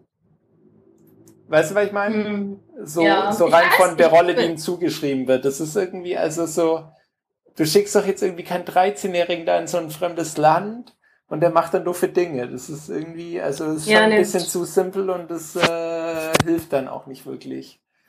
Wobei, also das ist ja wieder ein ganz anderes Fass, aber ähm, oder ein ganz anderes riesiges Thema, das man reden könnte. Wobei Chinesen ja zum Beispiel im chinesischen Fernsehen ist es ja durchaus etwas, dass man sich gerne Ausländer anguckt, die Dinge tun. Also man guckt sich irgendwie, auch prinzipiell auch in der Öffentlichkeit, man guckt gerne Ausländer dabei zu, wie sie Dinge tun. In, in China, ich glaube, es ist in keinem Land so spannend wie in China, dass ich Dinge esse. Also dass ich einfach irgendwo sitze und esse. Ich bin noch nirgendwo anders so viel von Leuten dafür angeguckt worden. Also das ist ja durchaus ein Ding. Und auch ähm, im chinesischen Fernsehen, auch im koreanischen Fernsehen und auch im japanischen Fernsehen gibt es unheimlich viele Ausländer, die halt, wenn du so ein bisschen, also wenn du extrovertiert genug bist und irgendwie so ein bisschen Glück hast von deinen Kontakten her, ähm, dann kannst du einfach im Fernsehen landen. Äh, mhm. Weil du halt weiß bist. Und die Leute sich das gerne angucken, weil es halt irgendwie anders ist. Und was Chinesen halt anscheinend besonders toll finden, sind halt, Chine äh, sind halt Ausländer, die Chinesisch sprechen. Also es sind irgendwie Ausländer, die in irgendwelchen chinesischen Grammatikshows vorkommen, weil es dann so, oh Gott, guck mal, wie gut der Chinesisch kann, da ist er doch ein weißer Ausländer. Ähm, und dann gibt es natürlich das äh, stereotype Beispiel Dashan. Das ist ein Kanadier, sein chinesischer Name bedeutet der große Berg. Ähm, dieser Mensch hat halt Leute ziemlich umgehauen damit, wie gut er Chinesisch sprach. Ähm, und äh, arbeitet jetzt eben als Kabarettist quasi. Kann ja, man das sagen, als also, Kabarettist? Ja, als Komiker Komödiant. wahrscheinlich mal. Komiker, ja. ja. ja genau, man muss also sagen, der, der ist damals, wann war das, 90 oder so? Ist schon ewig ja, ne, her. Also. Ja, aber das ist, also es ist immer noch ein Ding. Also da stand ja, es ein Spezialfall, ja, weil er quasi der erste war, der so bekannt geworden ist, aber das ist immer noch ein Ding, ähm, Ausländer im chinesischen Fernsehen zu zeigen. also das, das ist halt schon, man, man guckt sich das schon gerne an und ich glaube, also ich habe so ein bisschen das Gefühl, in einer gewissen Weise wird sich auch darüber lustig gemacht. Also einfach so als Antwort auf deine. Ähm, ja, ja. Es mag, also ich, ich, ich kann jetzt gerade schlecht quantifizieren, wie das unterschiedlich ist. Ähm, also wo da irgendwie, wo es da irgendwie anders ist. Ich weiß nicht, ob es da irgendwie Nuancen darin gibt, wie Leute dargestellt werden. Ich, also, aber das ist halt eher so, das ist halt dieses Reality-TV und ähm, ja, es stimmt schon, dass, also ich würde halt sagen, dass vielleicht der Unterschied ist, dass ähm, im, also ich meine, auch in Europa sind wir durchaus stark davon beeinflusst, was halt aus Hollywood quasi kommt und was aus Amerika kommt an Serien und Filmen. Und da ist es halt schon so, dass Asiaten tendenziell sehr, sehr stereotyp dargestellt werden, mhm. durch die Bank weg. Und ähm, von den chinesischen Filmen her, die ich kenne, da kommen vor allem Chinesen vor. Ja. China ist natürlich auch kein Einwanderungsland, das muss man auch dazu sagen. Ähm, ja, was, was ich noch sagen wollte jetzt, ähm, dieser äh, Darshan, der äh, kam halt, ich glaube halt 1990 oder so, kam der durch Zufall mehr oder weniger, angeblich wusste er es nicht, ähm, in die äh, Neujahrsshow vom Staatsfernsehen. Das heißt, ihm wurde gesagt, hier, wir machen so einen Sketch oder du kommst halt irgendwie ins Fernsehen. Und er kam dann halt in die Neujahrsshow, die halt an am chinesischen Silvester läuft. Ähm, und da äh, haben dann halt irgendwie, keine Ahnung, 500 Millionen oder so seinen Auftritt gesehen und danach kamen ihn halt einfach alle. Und ja. du, du hast natürlich recht, das ist schon, das ist schon so ein Hinabschauen, so ein, so ein Amüsieren. Amüsieren ist, glaube ich, das richtige Wort. Das ist so, haha, der, der Westler, dann Chinesisch. Das ist nicht so das vom dressierten Zirkustier? Ja, ja, so, so, ha, süß. Er, er rennt so im Kreis und schreibt Schriftzeichen oder so, oder er versucht Chinesisch ja. zu reden. Ist ja, ist ja ganz putzig, wie er versucht, irgendwie das zu machen, was wir Tag ein, Tag aus, ganz alltäglich irgendwie so machen. Ähm, aber es, keine Ahnung, für mich ist da dann trotzdem vielleicht noch der Unterschied da, dass das von den Chinesen dann ja nur auf ihre eigene Kultur bezogen wird. So nach dem Motto, ja, du, du kannst ja eh nicht hm. wirklich Chinesisch, ah, ja, weil du ja. Ausländer bist. Und Schriftzeichen, ich, ich weiß alles besser. Du kannst quasi, du kannst quasi Professor sein für chinesische Schriftzeichenkunde oder für den chinesischen Dialekt XY im Südwesten. Aber weil ich ja aus dem Südwesten komme, weiß ich ja ganz genau Bescheid. Und ja, ja. Ich, ich bin ja Chinese, deswegen ist mein Chinesisch grundsätzlich besser und du kannst mir quasi gar nichts beibringen. Das ist ja, dann genau, quasi so eine, halt nicht dieses, ja. Das ist so eine Überlegenheit auf die eigene Kultur bezogen. Wenn du jetzt aber ja. so einen Chinesen in Hollywood hast, der dann irgendwie schlecht Englisch kann und sich doof anstellt, dann ist es ja nicht so nach dem Motto, ja, du passt jetzt hier nicht rein in unsere Silicon Valley oder Midwestern oder sonst was Kultur, sondern das ist einfach so, du bist halt ein bisschen doof. Ja, okay, ja, das du, stimmt. Du, du bist ja, so doof, ja. dich hier irgendwie anzupassen in so eine ganz normale Kultur, in Anführungszeichen. Und ähm, du bist irgendwie ein bisschen kindisch und bla. Und das ist schon für, gefühlt, empfinde ich das als irgendwie herabwürdigender als jetzt dieses als Ausländer angesehen werden in China. Was ich auch nicht mag, aber es ist, glaube ich, doch eine andere Stufe, würde ich sagen. Ja, nee, definitiv. Also das ist das, was ich halt wirklich, ich kann es halt echt irgendwie nicht quantifizieren. Ich würde dir auch definitiv dann zu, eben zustimmen, dass ich, ähm, äh, dass es halt irgendwie, es wirkt auf mich deutlich negativer wie, also die Darstellung von asiatischen oder also selbst nur Figuren asiatischer Herkunft, das können ja auch irgendwie American Chinese oder Indian Chinese, äh, äh, American Chinese oder Indian American sein. Ähm, die einfach die Darstellung von diesen Figuren äh, ist, ist gefühlt deutlich negativer als andersherum. Andersherum ist es halt so ein bisschen ähm, wirklich diese Neugier. Ähm, also in China ist es wirklich eher diese, ist eher diese Neugier. Und das ist halt auch, selbst wenn man dieses, oh, guck mal, der ist aber gut dressiert, dann ist halt diese Anerkennung irgendwie immer noch da. Also dieses krass, wie gut der Chinesisch spricht. Und das ist halt einfach letztendlich gefühlt noch deutlich positiver als das, was man quasi ähm, andersrum hat. Toilette? Ja. Ähm, ja, wir machen mal kurz Pause. Tschüss. Also bevor wir jetzt weitermachen, muss man auf jeden Fall dazu sagen, dass die Sachen, über die wir jetzt gerade reden, also wobei ihr uns jetzt hoffentlich schon fast eine Stunde zugehört habt, das sind tatsächlich Dinge, über die wir uns einfach so unterhalten. Ähm, also deswegen dachten wir halt, es wäre vielleicht mal interessant, ein Gespräch zwischen uns beiden aufzunehmen. Wir haben jetzt so ein bisschen, ich glaube, wir haben so ein bisschen mehr Sachen erklärt. Ähm, aber so prinzipiell ist es schon ein Gespräch, das wir einfach, einfach so mal haben könnten miteinander. Es ist gesprächslastiger als sonst auf jeden Fall. Moment, inwiefern Also, na, als sonst beim Podcasten. Also wir erklären immer noch Dinge, aber wir reden sehr viel mehr miteinander als so mit dem Publikum. Ja. Genau, also es ist so, ähm, er erlebt quasi unsere äh, Real-Life-Interaktion. Ja. Reality-Podcasting. Und das ja, die, die, Folge, die Folge wird, die, nein, nein, die Folge wird schon, wir müssen reden heißen. Ne? Also, ich glaube, da kommen wir nicht drum rum. Nein, wir können, also wir hatten ja schon, wir hatten ja schon Weiß-Style äh, Fernostwärts, da können wir das jetzt WMR-Style Fernostwärts nennen. Finde find ich super, Folge, ja. wir können der Folge trotzdem noch einen Titel geben. Ja. Weil ich finde, wir sollten, ich finde, wir sollten das total wieder machen, weil, äh, ja. Nils, ich unterhalte mich gerne mit dir über Asien. Ja. Nee, und heute ist auch die Qualität von der Verbindung nicht so gut und so. Und dann ist es auch ganz gut, wenn wir jetzt keinen so ernsthaften Inhalt haben, sondern das mal so zusammenmixen können und so und dann mal gucken, was rauskommt. Dann ist das auch alles nicht so schlimm. Ich finde Bier ein sehr ernsthaftes Thema. Schlechtes Bier und war sehr enttäuscht. Äh, Moment, jetzt muss ich das, das musst du nochmal sagen. Das war jetzt gerade wirklich nur verzerrt. Ja, das tut mir leid. Ich finde, Bier ist ein sehr ernstes Thema. Ich hatte heute sehr schlechtes Bier und ich war sehr enttäuscht. Ich habe Bier sehr Wasser drin. Ja, das ist ein sehr ernsthaftes Thema. Ja. Äh, damit können wir jetzt aber auch super überleiten, weil ähm, als äh, Katrin äh, mir das äh, vorhin erzählt hat, ähm, habe ich mich jetzt wieder dran erinnert an diesen Laden, wo es eben dieses schreckliche Bier gab. Aber das ist eigentlich ein ganz netter Laden. Da sitzt man dann im Sommer draußen und kriegt so seine Spießchen mit Gemüse oder Fleisch. Und, und sehr ähm, viel Fett. Ja, das auch. Und so halt so Soße draufgepinselt, so scharfe Soße und so Zeug. Also bestimmt nicht so ja. gesund, aber schmeckt schon ganz geil.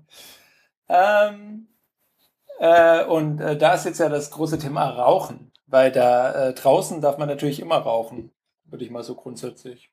Auch nicht in den mehr. Raum stellen. Auch nicht mehr, aber man, auch man nicht konnte mehr, nein, es. nicht mehr überall. Aber man seit heute, wirklich seit heute, dem 1. Juni 2015, ist ein Rauchverbot in Peking aktiv. Also eins, was eigentlich schon seit Jahren aktiv ist, aber was sie jetzt dann doch wirklich endlich mal durchsetzen wollen, so richtig. Also jetzt, jetzt richtig, quasi. Das ist so ein bisschen das Motto. Ähm, wir können dann das Episode, na, müssen wir nicht als Episode. Es gibt da tolle Bilder. Ähm, vom Vogelnest in Peking, also dem Olympiastadion, äh, wo Banner runterhängen mit so einer durchgestrichenen Zigarette, also diesem typischen Rauchen verboten Symbol, aber halt wirklich irgendwie so mehrere Banner über fast die komplette Höhe dieses Stadions. Also äh, ja, eine sehr deutliche Botschaft. Was ich ja noch viel besser fand, waren die Gesten, die die chinesische Regierung offiziell oder die Beijinger Regierung offiziell veröffentlicht hat. Also die Beijinger Regierung hat offizielle Gesten veröffentlicht, quasi so Dinge wie ähm, die Arme vor dem Oberkörper ähm, verkreuzen, ähm, die man benutzen soll, um Rauchern äh, nonverbal zu vermitteln, dass sie doch bitte nicht rauchen sollten, weil es einen ähm, stört. Äh, ja, also wir müssen da irgendwie einen Link raussuchen und in die Shownotes tun, weil ich glaube, das lässt sich so rein mit Audio sehr, sehr schwierig beschreiben. Das war ja. schon sehr, sehr cool. also, ähm, ich, also, okay, äh, um, aber abgesehen von der Tatsache, äh, dass man jetzt halt hier nicht mehr rauchen darf und das ist auch ein Riesenthema in Deutschland war, als man das versuchte durchzusetzen. Ähm, ich glaube, zwei Dinge sind in der Sache interessant. Also einmal diese ganze Sache mit der Durchsetzung von Politik allgemein und politischer Entscheidung allgemein. Ist halt, wie gesagt, was ich eben schon meinte, das Rauchverbot gibt es eigentlich schon länger. Das ist halt einfach nicht durchgesetzt worden. Das ist immer so die Sache. Also in China weiß man nie, wenn etwas verboten wird, dann weiß man erstmal für so ein paar Wochen bis Monate nicht genau, ist es jetzt wirklich verboten oder sagt die Regierung das nur? Mhm. Ähm, weil das, was dann wirklich, und dann merkt man irgendwie erst so mit der Zeit, ob es wirklich ernst gemeint wird. Und was ich als zweites halt sehr witzig finde oder was halt irgendwie bizarr wirkt, ist ausgerechnet in China das Rauchen verbieten zu wollen. Ähm, das wirkt halt so unmöglich irgendwie. Ich kenne Chinesen, die haben mit zehn angefangen zu rauchen, manche früher. Es ist einfach so komplett omnipräsent. Jeder raucht. Ich glaube, wir haben in der Beijing-Folge drüber geredet, oder? Ja, also ich glaube, wir hatten es zumindest schon mal angeschnitten. Ähm, was ich, äh, keine Ahnung, dazu sagen will. Ähm, auf äh, Twitter habe ich nur gesehen, dass halt ein äh, Korrespondent das irgendwie sehr stark angezweifelt hat, so nach dem Motto, äh, ich glaube es erst, wenn ich sehe. Also, dass es wirklich eben halt, ne, wie du gesagt hast, auch durchgesetzt wird, dieses Verbot. In dem Club bin ich auch, ja. Und ähm, äh, ein anderer hat dann halt darauf geantwortet, ähm, ja, das gleiche habe ich damals bei New York auch gesagt. Mhm. Und Natürlich ist es jetzt speziell dann auf die chinesische Regierung bezogen oder auf die Pekinger Verwaltung, Stadtregierung. Aber ähm, was, das stimmt natürlich schon. Wahrscheinlich war das halt bei uns, beziehungsweise ne, im Westen in Anführungszeichen, äh, auch mal so, als das irgendwie dann halt angefangen hat, dass Leute gesagt haben, ja, das wird ja eh nix. Ich, also. Ich glaube aber, du hast in China einfach noch eine viel, viel stärkere Kultur von ähm, diesem, dass Gesetze halt, also das geschriebene Gesetz und das, was wirklich Gesetz ist, sind dann aber zwei unterschiedliche Dinge. Ich glaube, dass, da, da, hatten wir, da hatten wir definitiv schon drüber geredet. Dieses, dass die eigentlichen Gesetze, die wirklich wichtig sind, sind die, die nicht niedergeschrieben sind. Das sind die Gesetze, die nirgendwo stehen. Weißt ja, du? Ja, ja. Also das war so deine These. Und ich glaube, in die Richtung geht es so ein bisschen. Ich glaube, man hat einfach, ähm, zumindest in China, und ich glaube, das ist auch etwas, was sich auf sehr viele ostasiatische Länder anwenden lässt, ähm, man hat sehr viele ungeschriebene Gesetze, die aber teils wirklich sehr, sehr ernst genommen werden. Und ich kenne mich jetzt mit den USA von vor, ich weiß nicht wie vielen Jahren und auch mit der kulturellen Vergangenheit quasi Deutschlands nicht so wirklich aus, aber ich habe das Gefühl, dass das durchaus eine kulturelle Sache ist. Und ein Bekannter von mir, der ähm, für sehr viele Jahre für chinesische Regierungsmedien gearbeitet hat, selber bei Australier ist, hatte eine ganz spannende These dazu, was, also was er so meinte, warum das in China so ist. Und das fand ich ganz interessant, weil er meinte, in China gibt es so viele Gesetze, die so viele eigentlich erstmal lächerliche Sachen regulieren, wo die Leute wissen, das macht eh keiner, dass die Gesetze halt nicht mehr ernst genommen werden. Also es gibt einfach zu viele Gesetze und Regulierungen, als dass die Leute das noch irgendwie ernst nehmen würden. Das finde ich eine ja. ganz spannende Ansicht. Also du hast quasi eine Gesetzesinflation. Dem, ja, dem, dem will ich ja auch erstmal nicht widersprechen, aber also der, der Punkt, wo ich denke oder als Raucher befürchte, ähm, dass es tatsächlich durchgesetzt werden könnte, ist halt, dass es dann ja einfach eine, ja, wie soll man sagen, eine sehr binäre Entscheidung ist. Also Inwiefern? in China ist es dann ja nicht so, dass sie es quasi dann zu drei Viertel durchsetzen, ähm, sondern entweder steht da halt als Gesetz und sie tun so, als würden sie was irgendwie machen für Nichtraucherschutz oder wie man es halt nennen will, Rauchverbot. Ähm, aber die, die, das eigentliche ist doch, entweder es interessiert keinen und alles ist wie bisher, oder es ist halt irgendwie wirklich wichtig und sie setzen es halt 110%ig um. Ja. Da, da, ja, genau, aber das, das ist halt genau diese Abwägung, die man halt. Also, aber das Ding ist, also ich habe zumindest das Gefühl, in China, was die absolute Priorität, also Sachen, die auf jeden Fall auf dieser, wir setzen es 150-prozentig um Liste landen, sind politische Dinge, wo die Regierung quasi eine politische Gefahr sieht. Darum, haben, darum habe ich hier gerade kein Twitter, während ich keinen ähm, VPN anhabe. Also das ist das, wo übertrieben wird. Also bei Politik und allem, was irgendwie jetzt ähm, Gefahr für die Macht der kommunistischen Partei angeht, da wird definitiv die gesamte Energie reingesteckt. Ähm, und ich glaube, wenn es so zu, so zu sozialen Themen kommt, also zu gesellschaftlichen Problematiken, dann ist es sehr viel schwieriger, im Vorhinein zu sagen, auf welche Seite des Zaunes das quasi fällt. Ob es jetzt dieses, wir setzen das jetzt mit mehr als der Kraft, die wir haben, um, oder ob das auf diese Seite landet, so, naja, das ist jetzt halt mit viel Pomp, letztendlich wird sich der eh keiner drum kümmern. Ich glaube einfach realistisch gesehen, halte ich es einfach für sehr unwahrscheinlich. Weil, also da ähm, Menschen es in China gibt, mangelt es der Regierung einfach an Leuten. Ich glaube nicht, dass es möglich sein wird, den Chinesen jedem kleinen Straßenrestaurant zu vermitteln, jedem Sportplatz und in jedem Park oder jedem Spielplatz, dass sie dort nicht rauchen dürfen. Dafür ist Rauchen meiner Meinung nach einfach viel zu omnipräsent. Es ist auch überall. Jeder raucht zu jedem Zeitpunkt. Ähm, da halte ich persönlich halte es für sehr, sehr unwahrscheinlich, dass man das durchsetzen kann. Ähm, das ist so mein Eindruck. Der, also als quasi Gegenargument gegen mein eigenes Argument. Ähm, mein Mitbewohner, äh, Julien, den wir vor zwei Folgen in der Sendung hatten, ähm, ist ja in Shanghai aufgewachsen. Er sagte, in Shanghai sind es tatsächlich, also als ich dort war, wurde dort auch überall geraucht. Aber er hatte mittlerweile ist es tatsächlich so, dass in Bars und in Restaurants nicht mehr geraucht wird. Das wird einfach nicht mehr gemacht. Also da hat die Regierung tatsächlich geschafft, das durchzusetzen. Das heißt, letztendlich ist es so von der Zentralregierung abhängt, sondern es ist definitiv eine sehr lokale Sache. Das muss man dazu sagen. Weil das Thema, das fand ich sehr spannend, es gab im Spiegel sogar einen Artikel dazu. Mhm. Und auf Spiegel Online. Ich finde es sehr spannend, dass die deutschen Medien, selbst die deutschen Medien dieses Thema aufgreifen, sonst so wenig zu China schreiben und so viele Sachen durch die Masche fallen lassen. Ähm, Hatte Spiegel Online nicht auch dieses rauchende Kind als Bild? Ja. und dann gibt das Recht der Kippe. Ähm, ah, ja, ja, ja, Das ist eine andere Diskussion, die man auf Twitter nachlesen kann.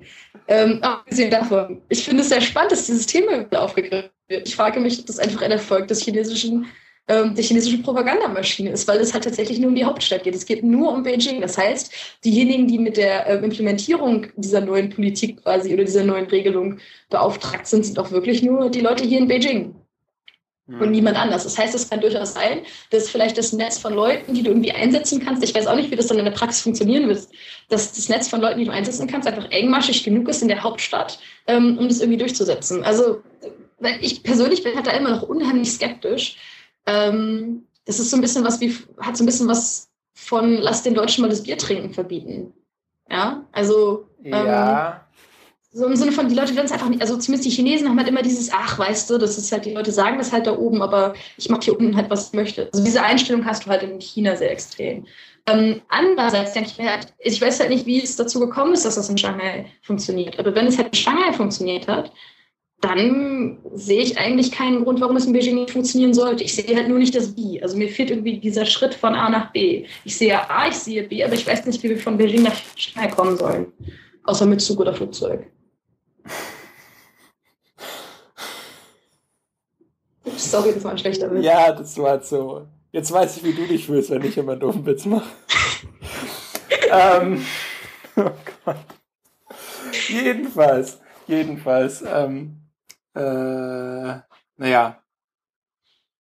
Also ich weiß nicht, wie würdest du ja, das ja. siehst? Hältst du es für realistisch? Ähm, ich halte es für realistisch, aus zwei Gründen eigentlich. Also A, ich glaube, die haben das Personal, um das zumindest so halbwegs seriös zu verfolgen, zu ahnden, wie man das nennen will. Und ähm, ich meine, da haben wir ja schon drüber geredet, über diese Leute, die da in Wannmessen an Kreuzungen stehen und irgendwelches Zeug hochhalten und so. Also das Personal ist definitiv da und ja, als Rauchinspektor, da brauchst du jetzt auch nicht irgendwie einen Anzug und irgendwie einen Uniabschluss. Da musst du nur gucken, ob jemand raucht. Ah, übrigens, kurz da kurze Seitennotiz dazu. Ich habe vor zwei Wochen gelernt, dass man als Universitätsstudent während seiner drei Jahre an der Uni 72 Freiwilligenstunden machen möchte. Deswegen haben diese ganzen Leute, die diese Dinge an den Kreuzungen machen, immer Freiwilligenwesten an. Ah, deswegen steht das da also freiwillig. Also, ja. Genau, also das ist halt, du bist verpflichtet, dich zu verfreiwilligen ähm, für eine Mindestanzahl an Stunden. Mhm. Also deswegen, also da, sie haben Freiwillige, die sie sich quasi aus den Unis ziehen können. Okay. Das ist eine Ressource, die sie haben. Ähm, ja, und Punkt zwei, aber das ist vielleicht noch der größere Punkt. So wie du das gerade dargestellt hast, klingt es ja, als gäbe es noch gar kein Rauchverbot. Wenn, also so, als würde man jetzt sagen, alle rauchen und die Welt ist wunderschön und jeder darf da rauchen, wo er will und alle sind aber krank und sterben an Krebs. Ich will sie, ja, ich will sie ja ausgewogen darstellen. Alles ist schön, alle dürfen rauchen, aber alle sterben an Krebs. Ähm, äh, und dann würden sie plötzlich beschließen, ja, jetzt ist Rauchen aber doof und wir machen das jetzt teurer und hier niemand darf mehr irgendwie in Restaurants rauchen. Anekdotentime.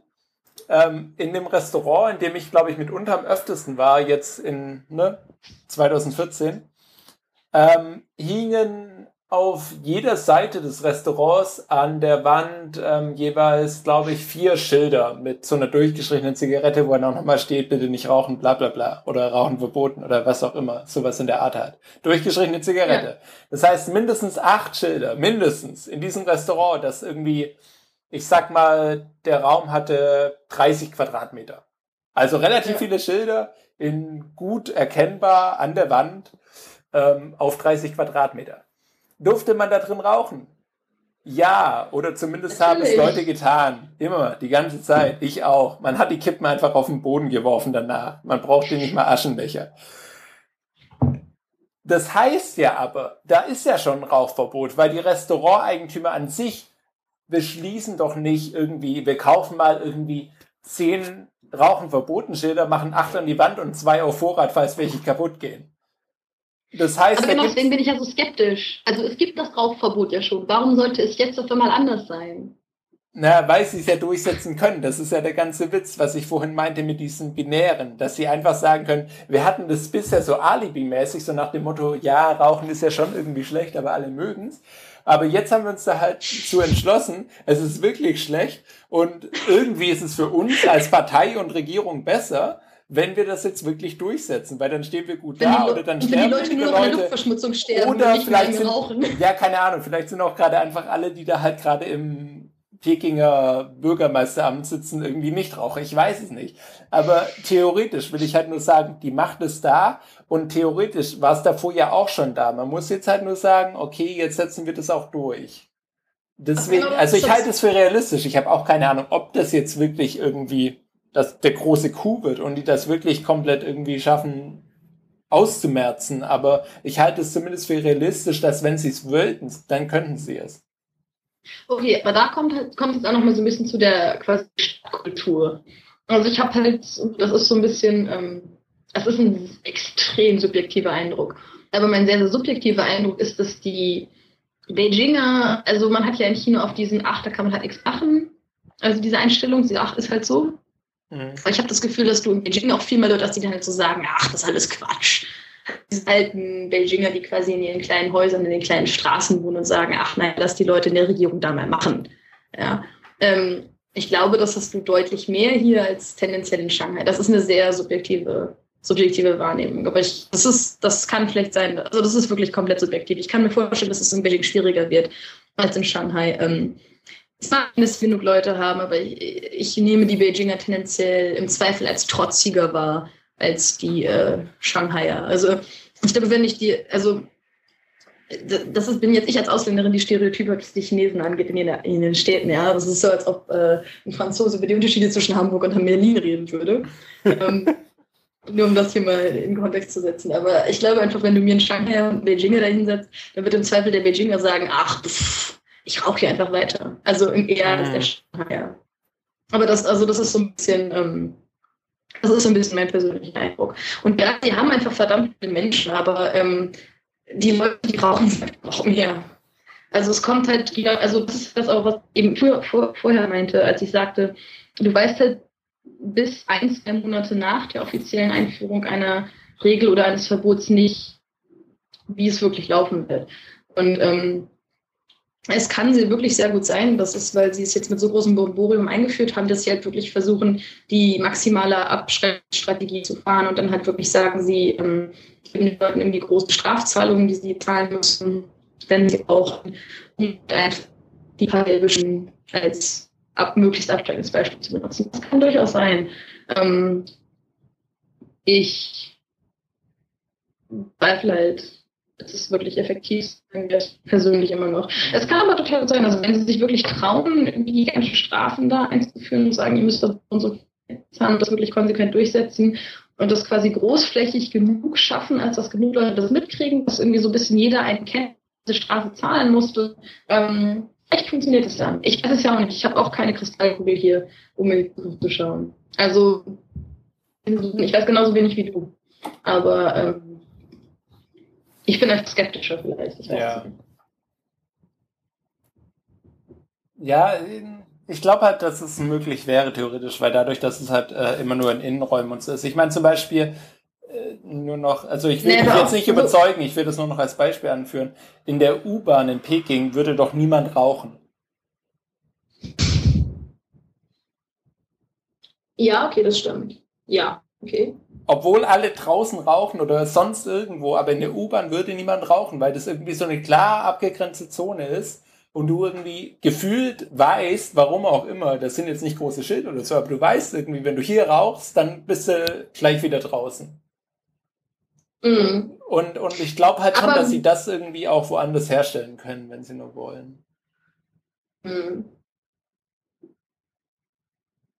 Okay, ich habe gerade mal geguckt. Ähm, äh, einer meiner, äh, ich bin seit gerade keinen schreiben, damit das Internet gut ist, das ist nämlich nicht über VPN. Äh, ich habe jetzt gerade auf einem der, ähm, ich habe jetzt gerade bei einem der, einem der Medien nachgeguckt, den ich bei WeChat folge. Mhm. Sie sagen, smoking is forbidden in all indoor public areas and workplaces, along with some select outdoor areas, including areas around schools. Around schools, also um Schulen herum. Ja. According to the new regulations, violators will face fines of up to 200 yuan or some 32 US dollars. That is a 20-fold increase of the current 10 yuan penalty. Also, ja, es sind 32, etwa 32 Euro Strafen, die man da zahlen muss. Das ist schon nicht ganz ohne. Ja. Also 20, und 20 mal so viel wie vorher. Ja, gut, dann, ich weiß, das, ja. Ja, ich, wir, wir schauen einfach weiß. mal. Also, genau, wir werden sehen. Wir sprechen ja. in einem halben Jahr nochmal. Zu dem Thema. Hoffentlich, sowieso. zu dem Thema. ähm, das ist dann schon fast 2016, ne? Das hätte ich jetzt nicht sagen dürfen. Jetzt kann ich nicht den hier bringen. Ja, ja, es ist 1. Juni. ähm, ja. Du hast dir eben schon verraten, an welchem Datum wir hier aufnehmen. Das heißt, wir müssen die Folge jetzt wirklich schnell veröffentlichen, sonst ist es echt peinlich. Ja, das kriegen wir bestimmt hin. Ähm, nee, aber ähm, wir müssen es wieder zur Überleitung. Wir müssen es eh schnell veröffentlichen, weil nächstes Thema oder. Genau, wir haben genug über Drogen und Frauen geredet. Ähm, ja. Wir reden jetzt über was Ernsthaftes. Ähm, ja, halbwegs ernsthaft zumindest. Ähm, je nachdem, wie ich das rüberbringe. Jedenfalls, ähm, Katharin ist ja immer noch äh, ne, ganz langweilig, wie schon seit fast einem Jahr in Beijing und lernt Chinesisch du, und Jura. ich lasse das mal so stehen, das hört, so, hört, sich so an, als ob ich hier Dinge lernen würde an der Uni. Ja, ja da, da, darüber können wir am Ende nochmal reflektieren, wenn du dann auch weg bist. Dann können wir nochmal irgendwie so Auslandserfahrungen an chinesischen Unis irgendwie reflektieren. Ähm, ich, weiß nicht, ob das jugendfrei ist, was ich dann sage. ich dachte, wir wären durch mit dem Thema Frauen. Jedenfalls.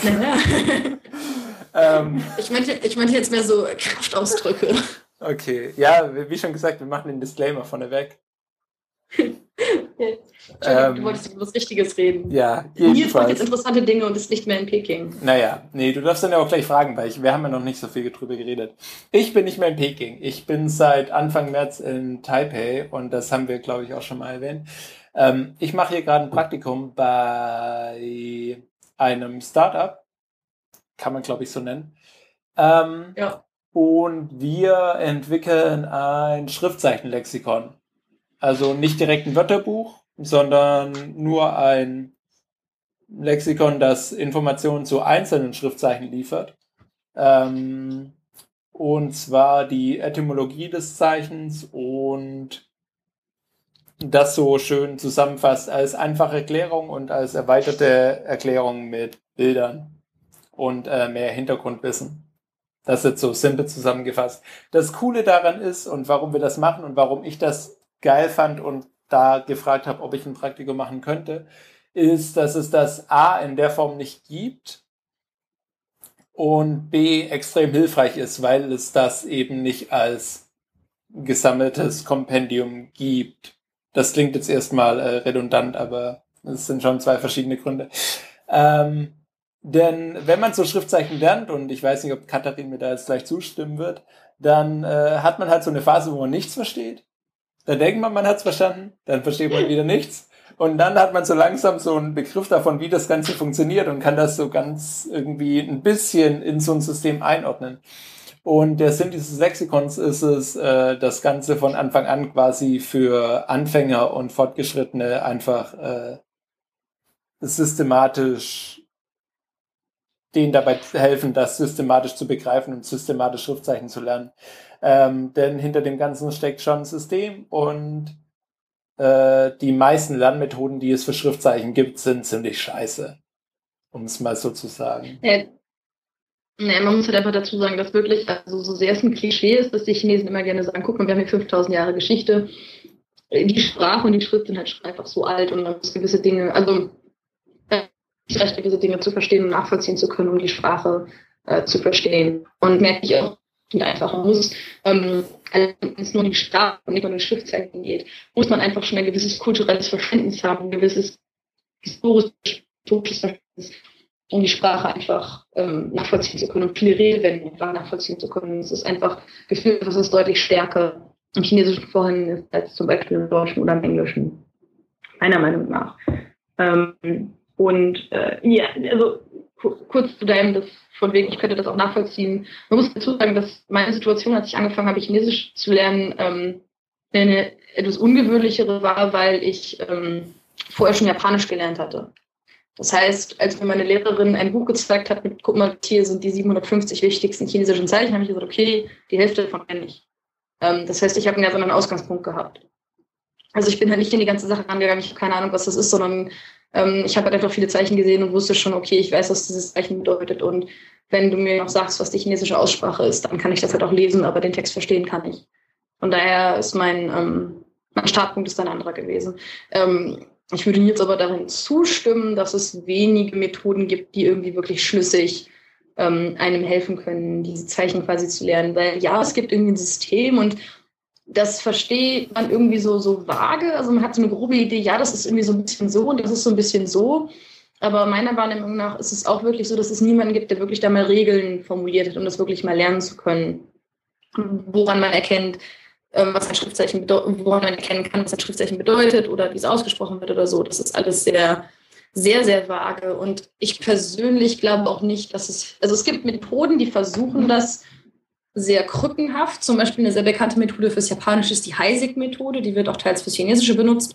Aber da Sinn entstellt man quasi die ähm, Teile eines Schriftzeichens komplett. Also man denkt sich halt quasi irgendetwas aus, irgendeine Gedächtnisstütze, um sich zu merken, also irgendeine Geschichte, um sich zu merken, was dieses Zeichen bedeutet. Aber das hat halt mit der Etymologie dieses Zeichens nichts mehr zu tun, also mit der wirklichen, also mit der wirklichen Verwendung eines Zeichens in der wirklichen Bedeutung. Ähm, das heißt, es ist wirklich etwas, was komplett im Nachhinein auf dieses Zeichen quasi draufgesetzt wird von außen. Da sind wir wieder bei dieser westlichen äh, Kulturdominanz. Und ähm, also ich persönlich, ich kann, äh, ich will, das soll jetzt auch kein Werbefilm werden oder so.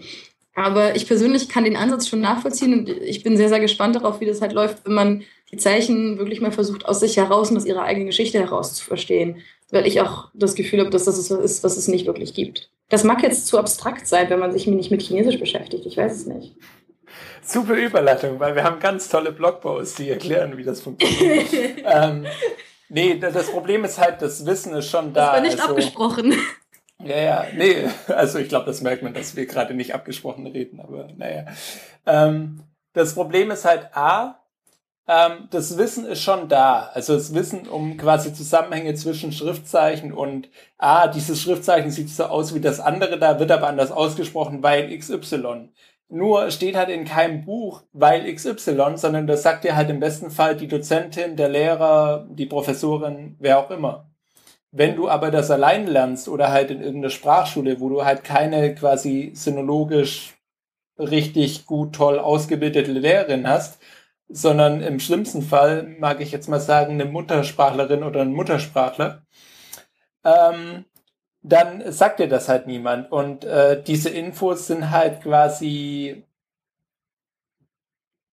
ja, ähm, ich will nicht sagen unbedingt notwendig, aber die sind sehr, sehr, sehr hilfreich, wenn es darum geht, ein logisches System dieser Schriftzeichen im Kopf zu haben. Ähm, und äh, das ist quasi im Endeffekt das Ziel, dass man halt einfach sagen kann, ich als jemand, der Chinesisch lernt, verstehe, wie diese Schriftzeichen untereinander funktionieren als System und habe nicht nur ein Bild vor mir, wo ich mir denke, ah ja, da ist ein Mensch und ein Berg und ein Schaf und Dinge passieren und jetzt merke ich mir irgendwie, wie man das schreibt. Sondern du siehst irgendwie, aha, das Zeichen wird so ausgesprochen, das Zeichen bedeutet das und deswegen ergibt das alles Sinn. Ja, ja, nee, also das, das ist definitiv auch ein Problem, was ich habe. Also, weil so wie du es halt zuerst gesagt hast, so funktioniert es halt bei mir ungefähr. Also im Sinne von, ich weiß, was das Zeichen bedeutet und ich merke mir jetzt irgendwie, wie man es schreibt. Beziehungsweise die Strichreihenfolge ist etwas, was sehr intuitiv kommt nach einer Weile, aber ähm, wie ich chinesische Zeichen lerne, hat halt keine Systematik. Und ähm, du, also ich persönlich habe halt das Gefühl, irgendwie so ein bisschen wahrzunehmen, was ich eben meinte, dass da so ein vages System hintersteckt. Aber um da hinzukommen an diesen Punkt, wo ich dieses vage System halt vielleicht ansatzweise wahrnehme, musste ich halt einfach mal unheimlich viele Zeichen einfach auswendig lernen. Und das ist nicht besonders hilfreich. Und es macht auch keinen Spaß. Ja, also, du, du dazu, also ich habe zum Beispiel, ich habe zum Beispiel auch nie Sinologen gehabt, die mich unterrichtet haben. Also ich bin nie irgendwie, ich habe nie irgendwie die Geschichte von irgendwelchen Zeichen gelernt. Meine chinesischen Lehrer waren, ähm, doch ganz am Anfang hatte ich ein paar Sinologen als Lehrer, aber das war so wirklich am Anfang, wo ich noch nicht schreiben gelernt habe, sondern nur sprechen. Mhm. Und danach waren es alles immer Chinesen und die können extrem gut die, die quasi wirklich die ähm, Herkunft von Wörtern und Sprichwörtern erklären, weil das immer auf irgendwelchen kleinen Geschichten beruht, die im Zweifelsfall auch noch lustig sind. Aber bei Zeichen wird es dann schon viel, viel schwieriger und da kriegst du wenig irgendwie an die Hand. Und das stimmt. Und ähm, ich finde es auch, also ich weiß nicht. Ich finde es halt auch problematisch, dass das nirgendwo quasi geschrieben wird. Ich denke aber auch, das ist so ein klarer Fall von, ähm, dass ich als Deutsche die deutsche Grammatik nur sehr schwer erklären kann, dass mir das System halt einfach nicht so klar ist. Also im Sinne von, ich glaube, es ist einfacher, dieses System herauszuarbeiten, wenn du halt Ausländer bist und die Sprache sehr gut kennst und sehr gut nachvollziehen kannst, als wenn du quasi Chinese bist. Mhm. Also. Ja, es soll ja auch kein Vorwurf sein. Also es ist natürlich ganz klar, dass wenn man über die eigene Muttersprache redet, dass man dann irgendwie sagt, ja, das klingt falsch, sag das mal anders. Und ja, dass du aber genau. nicht sagen kannst, warum es halt falsch ist. Nur es ist halt, also ich merke das jetzt auch gerade extrem, wenn du halt irgendwie mit Leuten, die sprachlich begabt oder einfach sprachlich stark interessiert sind, zusammen bist, die keine chinesischen Muttersprachler sind.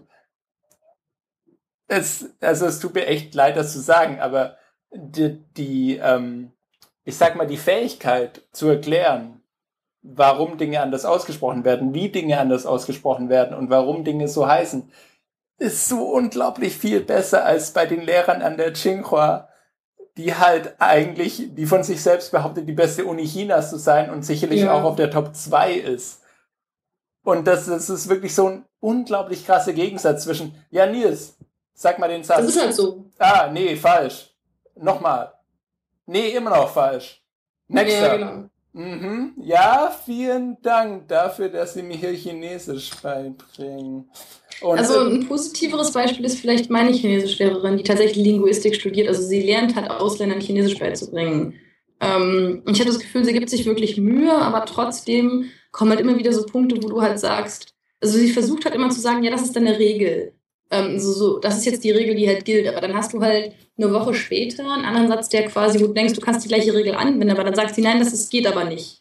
Dann fragst du, warum und sie kann dir keine Antwort geben. Also das ist halt dieses Muttersprachler-Ding, glaube ich. Ja.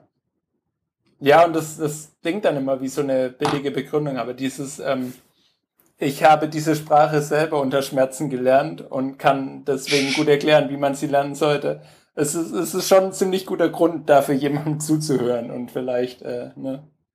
Ja. Also, ja. ja. Aber eigentlich sollten wir sagen, ähm, dass dieses Projekt, bei dem Nils jetzt arbeitet, worüber wir reden, da gibt es ja diesen Kickstarter und da kann man nicht mehr so lange fanden. Ich will jetzt keine Anzahl an Tagen nennen, weil ich nicht weiß, wann diese Folge veröffentlicht wird. Ja, sagen wir noch eine Woche, sagen wir noch acht Tage oder so. Noch, noch ungefähr eine Woche. Eine Woche. Ähm, ich will mich auf keine Tagesanzahl festlegen. Ja, das habe ich jetzt ja gerade gemacht. Ja, das ist selber schuld. Ja. Ähm, aber es gibt da einen Kickstarter und äh, den ich auch sträflicherweise noch nicht gefunden habe, den ich definitiv noch fanden werde.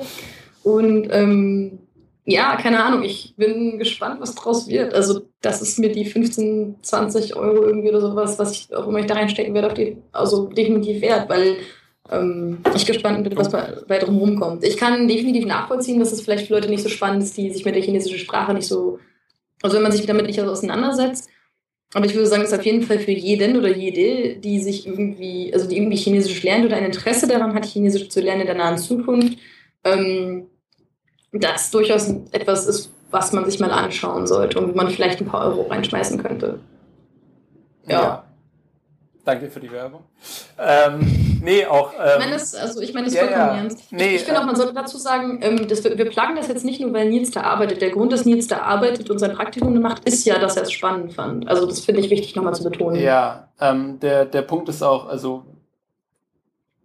Menschen, die diese Folge hören, was wahrscheinlich jetzt nicht so viele sein werden, aber. Die es anderthalb ähm, Stunden durchgehalten haben, falls, bei dem falls, ihr, falls ihr dazu jetzt noch Fragen habt, bitte kontaktiert mich dazu, weil es ist wirklich, es ist wirklich so ein, für mich jetzt auch schon so ein bisschen so ein Herzensthema, weil es ist halt wirklich einfach, nee, es gibt da als ähm, Negativbeispiel, ich darf das hier jetzt endlich sagen, weil es hier ja vollkommen privat ist, es gibt als Negativbeispiel dazu Chinese. Das ist schon ein dämlicher Name. Und die Frau, die dahinter steckt, hat halt irgendwie TED Talk gehalten und war davor auch schon irgendwie Marketing, sonst irgendwas. Und die hat wie viel? Ich glaube 170.000 Dollar oder so eingenommen für ihr Projekt. Ist das das mit den, ist das das mit den Bildern? Ja, ja. 170.000 Dollar. 170.000 Dollar.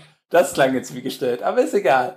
Ähm, die nimmt chinesische Schriftzeichen, macht irgendwelche Formen außenrum und sagt dann, das Zeichen sieht aus wie Form XY. Deswegen merkt ihr das als Form XY. Und das ist einfach, das ist einfach so dumm. Das ist so dumm. Es ist einfach nur dumm. Es sieht halt irgendwie gut aus und wenn du halt irgendwie einen Grafikdesigner hast, dann kannst du sagen, ja, ja, wir machen das jetzt hier schön bunt und dann sieht das schön aus, dann machen wir ein Buch.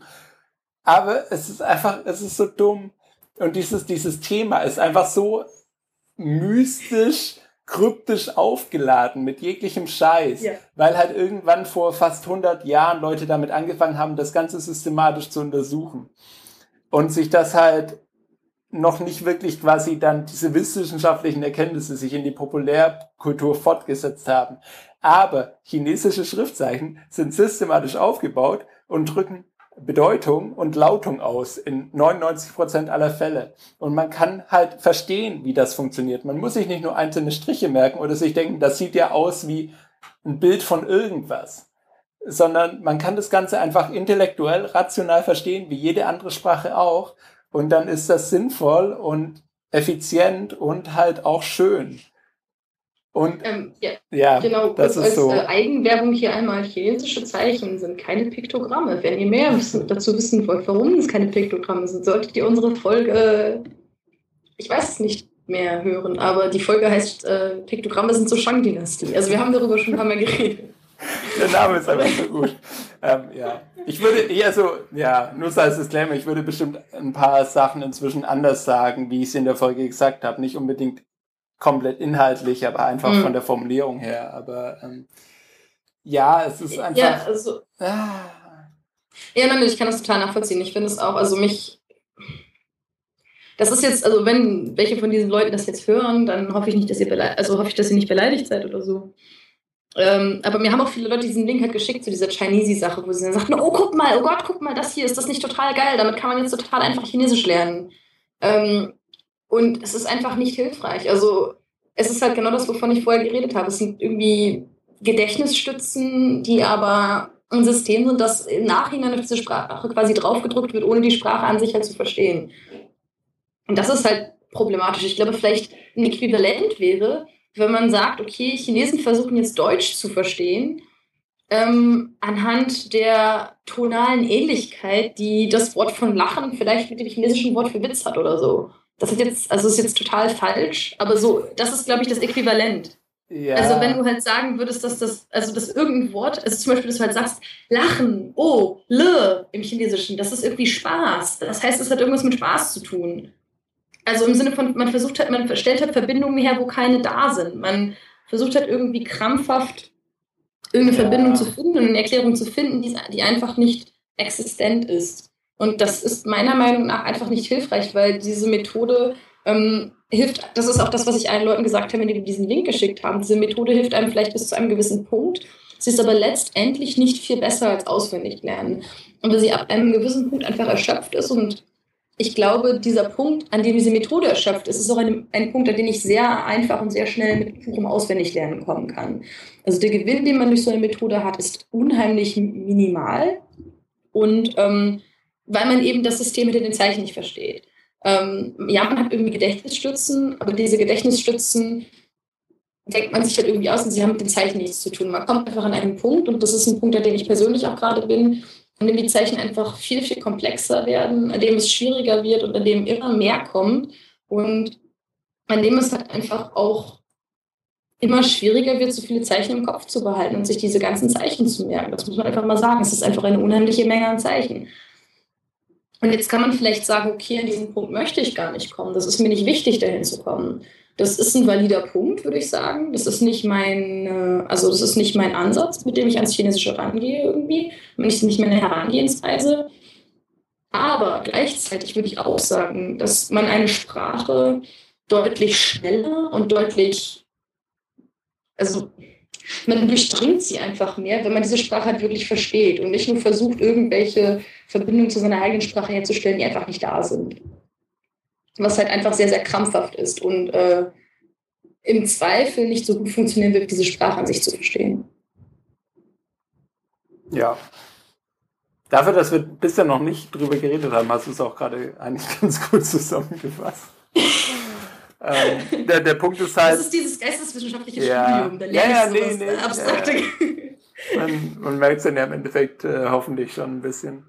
Ähm, der Punkt ist halt, wenn man sich irgendwelche Gedankenbrücken macht, kann man ja gerne machen. Das hilft ja auch für einzelne Zeichen. Aber die lassen sich halt nicht übertragen. Wenn ich mir Gedankenbrücke zu Zeichen A mache und dann Zeichen B kommt, das was etymologisch mit Zeichen B zu tun hat, dann funktioniert meine Gedankenbrücke wahrscheinlich trotzdem nicht. Wenn ich das Zeichen aber verstanden habe und die einzelnen Teile kenne, dann kann ich die einzelnen Teile übertragen und die Teile, die davon deckungsgleich sind, für Zeichen B nehmen und das mir dadurch sehr viel schneller und sehr viel einfacher erarbeiten. Und irgendwann habe ich dann quasi so eine große Mindmap an Zeichenbestandteilen ähm, im Kopf, die mir dann das alles sehr viel äh, leichter macht. Ja. Jedenfalls, ähm, ähm, wir verlinken das Kickstarter-Projekt. Ähm, schaut da gerne mal rein, falls ihr da irgendwie Interesse habt. Ähm, ihr würdet äh, mir eine große Freude machen, wenn äh, allein schon, wenn euch das gefällt und wenn ihr dann da äh, in den nächsten sieben Tagen irgendwie noch Geld gebt, dann noch sehr viel mehr. Äh, es ist auf jeden Fall sehr, sehr gut. Funded, Funded Outlayer ist sehr gut. Ja, ähm, genau. Tatsächlich wollte ich aber genau das gleiche sagen wie du gerade. Wir sollten vermutlich langsam mal zum Ende kommen. Und äh, ja, genau, wir werden den Kickstarter verlinken. Ähm, ich verspreche hoch und heilig, ich habe schon, ich bin schon von Nils äh, gescholten, also ich wurde von, schon von Nils gescholten dafür, dass ich es nicht getan habe. Ich werde definitiv noch spenden, damit das auch durchaus am Herzen liegt und ich sehr gespannt bin, wie das dann wird. Und äh, in diesem Sinne können wir dann mit diesem doch relativ langen Werbeblock die Folge abschließen, oder? Ja.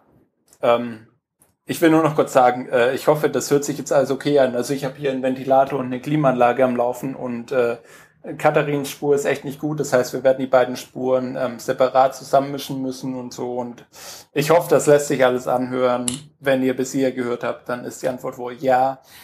Danke auch von Nick. Ja, und, also danke ähm, auch von mir. Ich weiß nicht, wie schlecht meine Audioqualität ist. Ich weiß nur, dass die von Nils sehr gut ist. Vielleicht sollte ich einfach beim nächsten Mal aufnehmen. Ich weiß es nicht. Vielleicht, ja. Also wenn du, wenn die Qual also wenn Skype durchkommt, dann klingst du auch äh, vollkommen okay, aber halt. Ja, total. Also mir ist jetzt echt sehr viel rum. Nee, also bei dir, ich habe kein, also ich habe, keine Ahnung, die ganze Folge über vielleicht jetzt drei, vier Mal, es gab, dass es ein bisschen gehakt hat, aber ich habe immer sehr gut verstanden, was du gesagt hast. Okay. Na gut. Also vielleicht sollte ich einfach, wir können ja mal beim nächsten Mal ausprobieren, dass wir beide irgendwie aufnehmen und dann können wir mal schauen. Ja. Okay, ja, beim nächsten Mal wird es dann auch wieder ein ernsthafteres Thema als dieses Rumgelabere jetzt. Verdammt, versprechen wir den Leuten das jetzt? Ich dachte, im Zweifel wird es heißer, wieder, oder? Im Zweifel wird es heißer, das heißt, wir müssen mehr Bier trinken, das heißt, es wird themenmäßig eher rumgelaberiger. Aber wir, wir hatten zumindest ein paar ernsthafte Themen auf der Roadmap und ähm, irgendwann werden wir die schon äh, angehen können. Ja, ja bestimmt. Äh, ja. Äh, ja. ja. in diesem Sinne äh, viel Entschuldigung fürs ähm, Rumlabern und vielen Dank fürs Zuhören. Genau, vielen Dank auch von mir und dann bis zum nächsten Mal. Bis zum nächsten Mal.